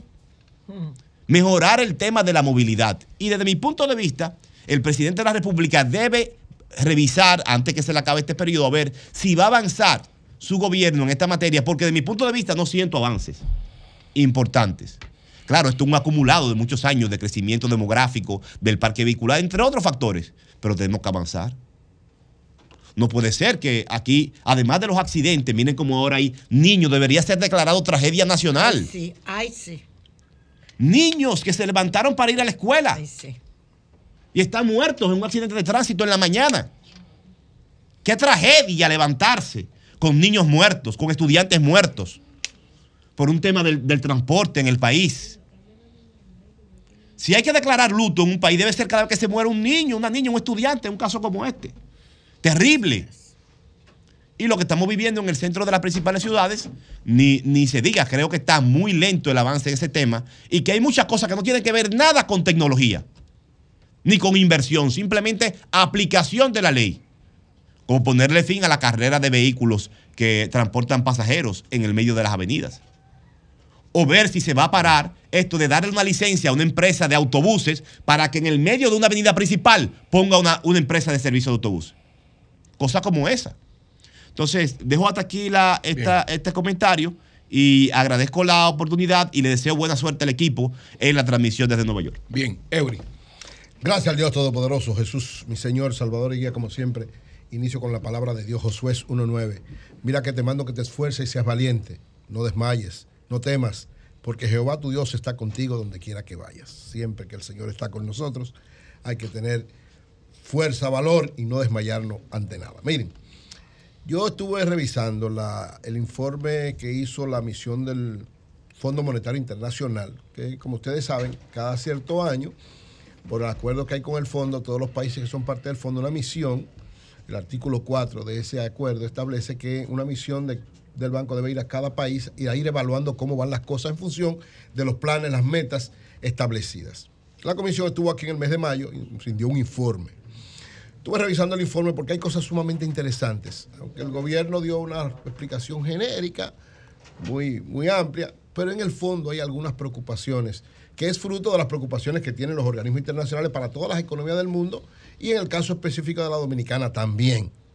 Hay algunas cosas que, que quiero destacar. Por ejemplo, en el informe dice que fue firmado por el señor Emilio Fernández, que fue Emilio Fernández Corruguedo, fue el, representante del fondo responsable de esta misión, que se reunió con el Banco Central, con el ministro de Hacienda, con el ministro de Economía y con diversos sectores de la, de la vida nacional, y establecieron entonces el informe. Dicen ellos, la economía de la República Dominicana ha sido una de las más dinámicas y resilientes del continente en las últimas dos décadas. Importante eso. ¿Por qué en las últimas dos décadas? Porque ellos dicen que la fortaleza que hemos logrado posterior a la pandemia es fruto de esa fortaleza que teníamos y dan datos concretos y específicos de esa. ¿Qué dicen? Esa fortaleza de la economía en las últimas dos décadas son los últimos dos décadas son 20 años. 20 años. O sea, en las últimas dos décadas, en los últimos 20 años, es decir, estamos hablando que estamos en el 2023. Vayamos al 2022, porque la evaluación es hasta el 2022. Estamos hablando que del 2000 al 2022. Y específicamente hablan ellos las últimas medidas tomadas y estamos hablando de la última década, 2012-2022, o los últimos 20 años. ¿Qué dicen ellos que se logró en esta, para empezar a decir la resiliencia que tiene la economía ahora y los riesgos sobre todo, que de eso, a eso que me voy a referir? Dice que logramos primero reducir la pobreza a la mitad. Siempre se ha dicho, lo confirma el fondo ahora, que en los gobiernos del presidente Medina, entre el 2012 y el 2019, la pobreza se redujo de un 40% que le encontró el presidente Medina a un 20%, a la mitad. Confirmado por el Fondo Monetario Internacional. Y algo más importante, o tan importante, que el ingreso per cápita de los dominicanos, que era cuando empezó el gobierno del presidente Medina, alrededor de entre 3 y 4 mil dólares, ingreso per cápita, que es el ingreso anual que recibe cada dominicano, se duplicó también, se llevó a 8 mil dólares per cápita. Es decir, esa fortaleza, cantidad de inversión extranjera, crecimiento de la economía, control de la inflación, toda esta fuerza que tenía la economía es lo que lleva a que precisamente de la pandemia, dicen ellos, hayamos podido salir con ciertos niveles de moderación y que tenga resiliencia la economía dominicana. Ahora, ¿qué plantean ellos? Que hay mucha incertidumbre en el mundo y en la economía dominicana. Hablan que a pesar de esos fundamentos sólidos que vienen del pasado, las perspectivas económicas están ligadas a un alto grado de incertidumbre, dice el fondo. O sea, es verdad que hemos sido muy sólidos, que hemos crecido mucho, que la pandemia, aunque nos afectó, hemos sido una de las economías más resilientes, pero estamos ante un alto grado de incertidumbre. ¿Por qué hablan ellos de incertidumbre? Porque hay dos elementos que son vitales en este momento. El primero es que tiene que empezar, lo dicen así mismo, debe empezar una trayectoria firme de descendencia de la deuda. Es decir, la deuda que tiene el gobierno, que fue una de las formas, ¿verdad? Todos los gobiernos del mundo lo hicieron, de enfrentar la pandemia, pero ya tiene que empezar una, una, una dicen ellos, una trayectoria firmemente descendiente. El gobierno dominicano está actuando totalmente contrario. Eso fue precisamente dicho tanto al gobernador del Banco Central como al ministro de Hacienda para que tomen en cuenta eso. Es decir, ayer, antes de ayer, eh, siguen los préstamos a lo loco. que hay préstamos por todo. Y el Congreso no hace, no hace ningún freno porque el Congreso está dominado por el Poder Ejecutivo. Pero el fondo le dice una trayectoria firmemente descendente tiene que darse. Lo otro es. CEPAL indica, CEPAL, que los intereses de la deuda superan el gasto social en República Dominicana. Exactamente. O sea, por eso es que el fondo le dice, miren, espérense, aguanten un poquito. El otro elemento que dice el fondo que es muy importante, la inflación, que lógicamente es una, un reto de todo el mundo, pero le dice a la economía dominicana, eh, tomen medidas concretas y ya no solo monetarias, es decir, ya no es solo el Banco Central que tiene que estar enfrentando a eso, tiene que haber una acción global del gobierno, sector privado y todo el mundo para enfrentar los niveles de inflación, porque ciertamente este clima lleva a una situación de cada vez excluir más. Así mismo llaman. O sea, hay que trabajar para un crecimiento inclusivo. ¿Por qué? Porque estos niveles de inflación y esta situación lo que lleva es a cada vez más sacar gentes de los niveles de prosperidad económica. Otro elemento que plantean como un- un aspecto fundamental, que yo creo que es muy difícil, no lo pudieron hacer en parte los gobiernos anteriores en momentos tan, tan buenos, mucho menos este, que es la recapitalización del Banco Central. El Banco Central ha sido un soporte importante, pero tiene una situación complicada y difícil, que hay un proceso amplio que debe darse de recapitalización. Hablan también de la ampliación de la base impositiva. Lógicamente, nadie le ha hecho caso al fondo porque es muy difícil, medio- en menos, menos en medio de una campaña electoral, que se hable de aumentar los impuestos. Pero el fondo dice que ese es un reto. Lógicamente, todos decimos que es un reto en el sentido de que es verdad que el, el nivel de, tributación de nosotros está es muy en eso en Estados Unidos, No, ¿eh? to- Todo el mundo está en eso, pero no- Biden está en Sí. más impuestos a los ricos. Eh, Ahora en el acuerdo que hizo con los Pero en el caso de aquí, eh, los Ya gobiernos no le hacen caso a eso, mucho menos en un periodo electoral. Y lo otro de lo que habla el fondo es unas reformas al sector financiero.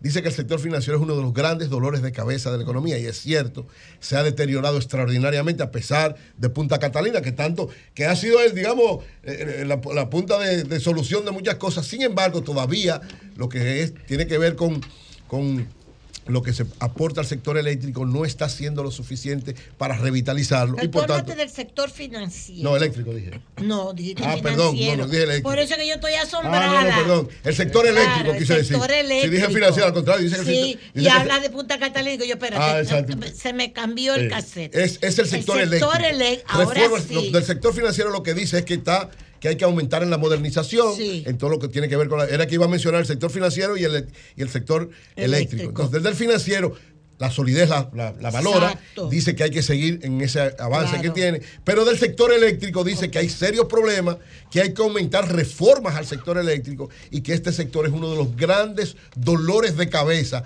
por la gran cantidad de dinero que se invierte y que no tiene fortaleza ahora mismo en lo que debe ser su consolidación y que sea cada vez menos la inversión del gobierno hacia eso, sino, y ojalá, ¿verdad? Punta Catalina sea el modelo. Aunque lo criticaron muchísimo, ahora es, su, como decía, su, su- su salvación. claro. No es más grave la situación del sector eléctrico por Punta Catalina. Como las presas de Balaguer. Exactamente, así Tanta es. Entonces, porquería que se habló de las presas de y Balaguer. sin embargo, no, Y- tuvi- no pudiéramos vivir no- ahora sin eso. no O- o, los túneles una- elevados de Leonel, que Exacto. no viviéramos sin eso. Miren, Así mismo. entonces, este informe del, del- del Fondo Monetario Internacional, a fin de cuentas, yo creo que lo que llama es a mucha atención de parte del gobierno. Ellos hicieron un comunicado, nada más hablando de las cosas muy buenas, que a final de cuentas es cierto, uno no puede negarlo.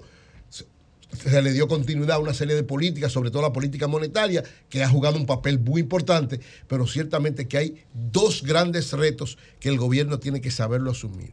La deuda y la inflación. La deuda tiene que empezar a bajar. Aunque han dicho, no, no han querido meter un sofisma de que no, en la relación en función de lo que es la cantidad. No, no, no, no.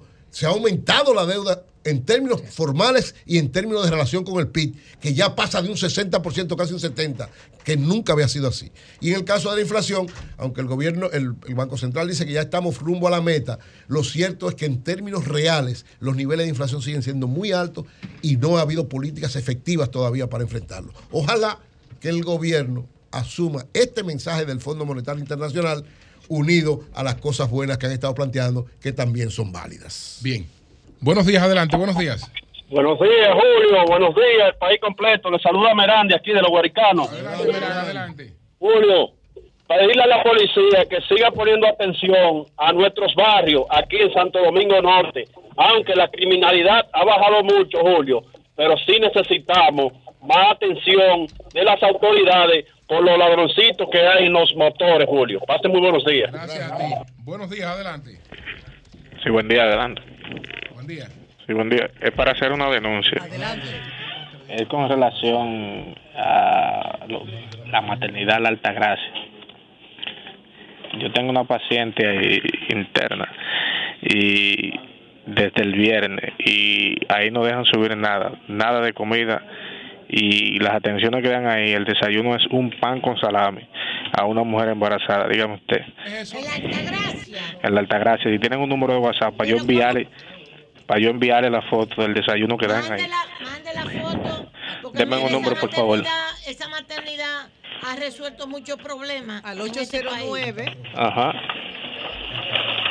llame al 809-537. Ok. Envíanos, le envía la 93. foto por ahí. Bueno, buenos días, adelante, buenos días. Buenos días, Julio Martínez Pozo. Adelante. Mi respeto para todos. Tito Sánchez, la conciencia domina. Doña Consuelo. A Rafael Correa le salió el tiro por la culata. Con Guillermo Lazo. El artículo 148 de la Constitución ecuatoriana se llama la muerte cruzada. Destituyó el Congreso con todo y Guillermo Lazo se va a reelegir otra vez. Pero también hay otro problema, Doña Consuelo. En Colombia, Gustavo Petro, los días están contados, ¿eh? Para Gustavo Petro, los días están contados. Va a haber un golpe de Estado en Colombia. No, muchachos, tiene que ver con. Ah, En, en Colombia, en Colombia está mejorando la economía y el Buenos empleo. días. Todos los indicadores para arriba. Buenos días, buenos Correa días. mejor que tú esos Búscate otro periódico. por ahí. Buenos días. Buenos días, Jonathan, hermano. Sí. Su orden. Yo quiero que por favor tú vayas, tú que eres de nuestro municipio, Santo Oeste, por favor, la acera. Yo todos los días llevo a mi hija a la escuela y no podemos caminar por la acera, ¿En de qué por sector? ¿En Dios. qué sector tú te refieres? Catanga, Los Minas, Catanga, por favor. Catanga de Los Jonathan, en la calle Marta Cruz al final, Jonathan. Marta Cruz. Habla con al- Manuel, un botadero de, de agua, hermano. La gente tiene la llave afuera y sin llave, sin nada, doña Consuelo. Pero ¿qué es lo Tanta que agua desperdiciada. no. La acera llena Ah, de gente que tiene los parqueos, Ah, sí, los sí. parqueos, ponen parqueo, ampliación de, de, de Por marquesina, favor, Variedad. Oh, no. Dios mío, ayúdennos, Sí. por favor. Así es, hermano. sí, Anotado. Una barbaridad. Es un abuso cogerse la acera. Buenos días, adelante. Muy bien. Buenos días, buenos días. Quiero saludar a doña Consuelo y hacer un reconocimiento a ella. Ajá. Ok. Efectivo. Muchas gracias. Doña Consuelo, Eh. quiero darle la primicia. Hace mucho que yo quería llamar para decirle que fue usted la primera persona que denunció el fraude colosal que hay en Punta Rusia. Hace más de 20 años que usted permitió que una comisión de campesinos que llegamos un domingo en la mañana, Radio Televisión Dominicana, estaba todo cerrado y usted permitió que nos grabaran. Hubo Qué que bueno, preparar un escenario para denunciar el tema de Punta Rusia por primera vez porque nadie nos abría paso. Ay, Ya Dios para el día 6 de junio está fijada por primera vez en el Tribunal de Puerto Plata el conocimiento del fraude de Punta Rusia, donde está metido un funcionario de alto nivel del PRM y un diputado de Santiago. Sí, sí, sí, sí. Muchas gracias. Gracias Gracias, a Dios. Gracias, Buenos días, buenos Gracias días. a Dios, mi Buenos me. Buen, buen día, Julio. Sí. Julio, a Jonathan y a, al otro del PRM, del PR, del, del que, eh, a- ¿cómo se llama? Virgilio, que, Virgilio. no, no, Virgilio, no, el, que- el, el que va como diputado. a Pedro, Jonathan Pedro. a ese, Pedro. Yo lo que quiero que ellos ahí se comprometan a que si ellos llegan a diputado, renuncien a todas esas barbaridades que tienen de, de beneficio los diputados. Porque uno, uno piensa Ay, que no, ellos son ay, diferentes. No lo plantea Bueno, así. bueno. No lo, yo los he visto. Hay que ver lo que le pasa a los diputados en un país como este. Tienen que buscar cajes muertos, tienen que buscar medicamentos, tienen que buscar eh, útiles escolares. Tienen, los, los congresistas viven bajo una presión enorme con las comunidades más pobres en sus, en sus localidades. No lo planteen así. Yo no estoy diciendo que lo usen todos y que todos sean honestos y que no es eso. Pero la verdad es que es muy difícil, muy difícil, tú oyes, en esas comunidades, tú decirle, no, no te voy a buscar la caja de muertos. Amanece frente a tu casa la pila de gente. En mi otra pidiéndote. campaña firmé un documento y es público, está en internet, Sí. frente a mi mamá y mi familia, renunciando a todo tipo de privilegios. Para esta campaña, tengo una propuesta más interesante sobre ese particular. Bueno, señores, muchas gracias. Nosotros mañana estamos desde Nueva York. Y Así es. estamos hasta el viernes desde Nueva York a partir de Hasta el mañana. sábado, el sábado también. Tenemos programas martes, digo miércoles, jueves, viernes y sábado también. Eh, Concluimos eh, en el sábado en el Consulado Dominicano tenemos un programa especial. O sea que vamos de, con de Eligio. miércoles a sábado con Eligio. Un abrazo, ¿Y Eligio. a qué hora regresamos entonces? De la- del consulado salimos para el aeropuerto y llegamos en la noche aquí. Es así, en fuego a la Uno que se siente tan mal. Cambio, pues.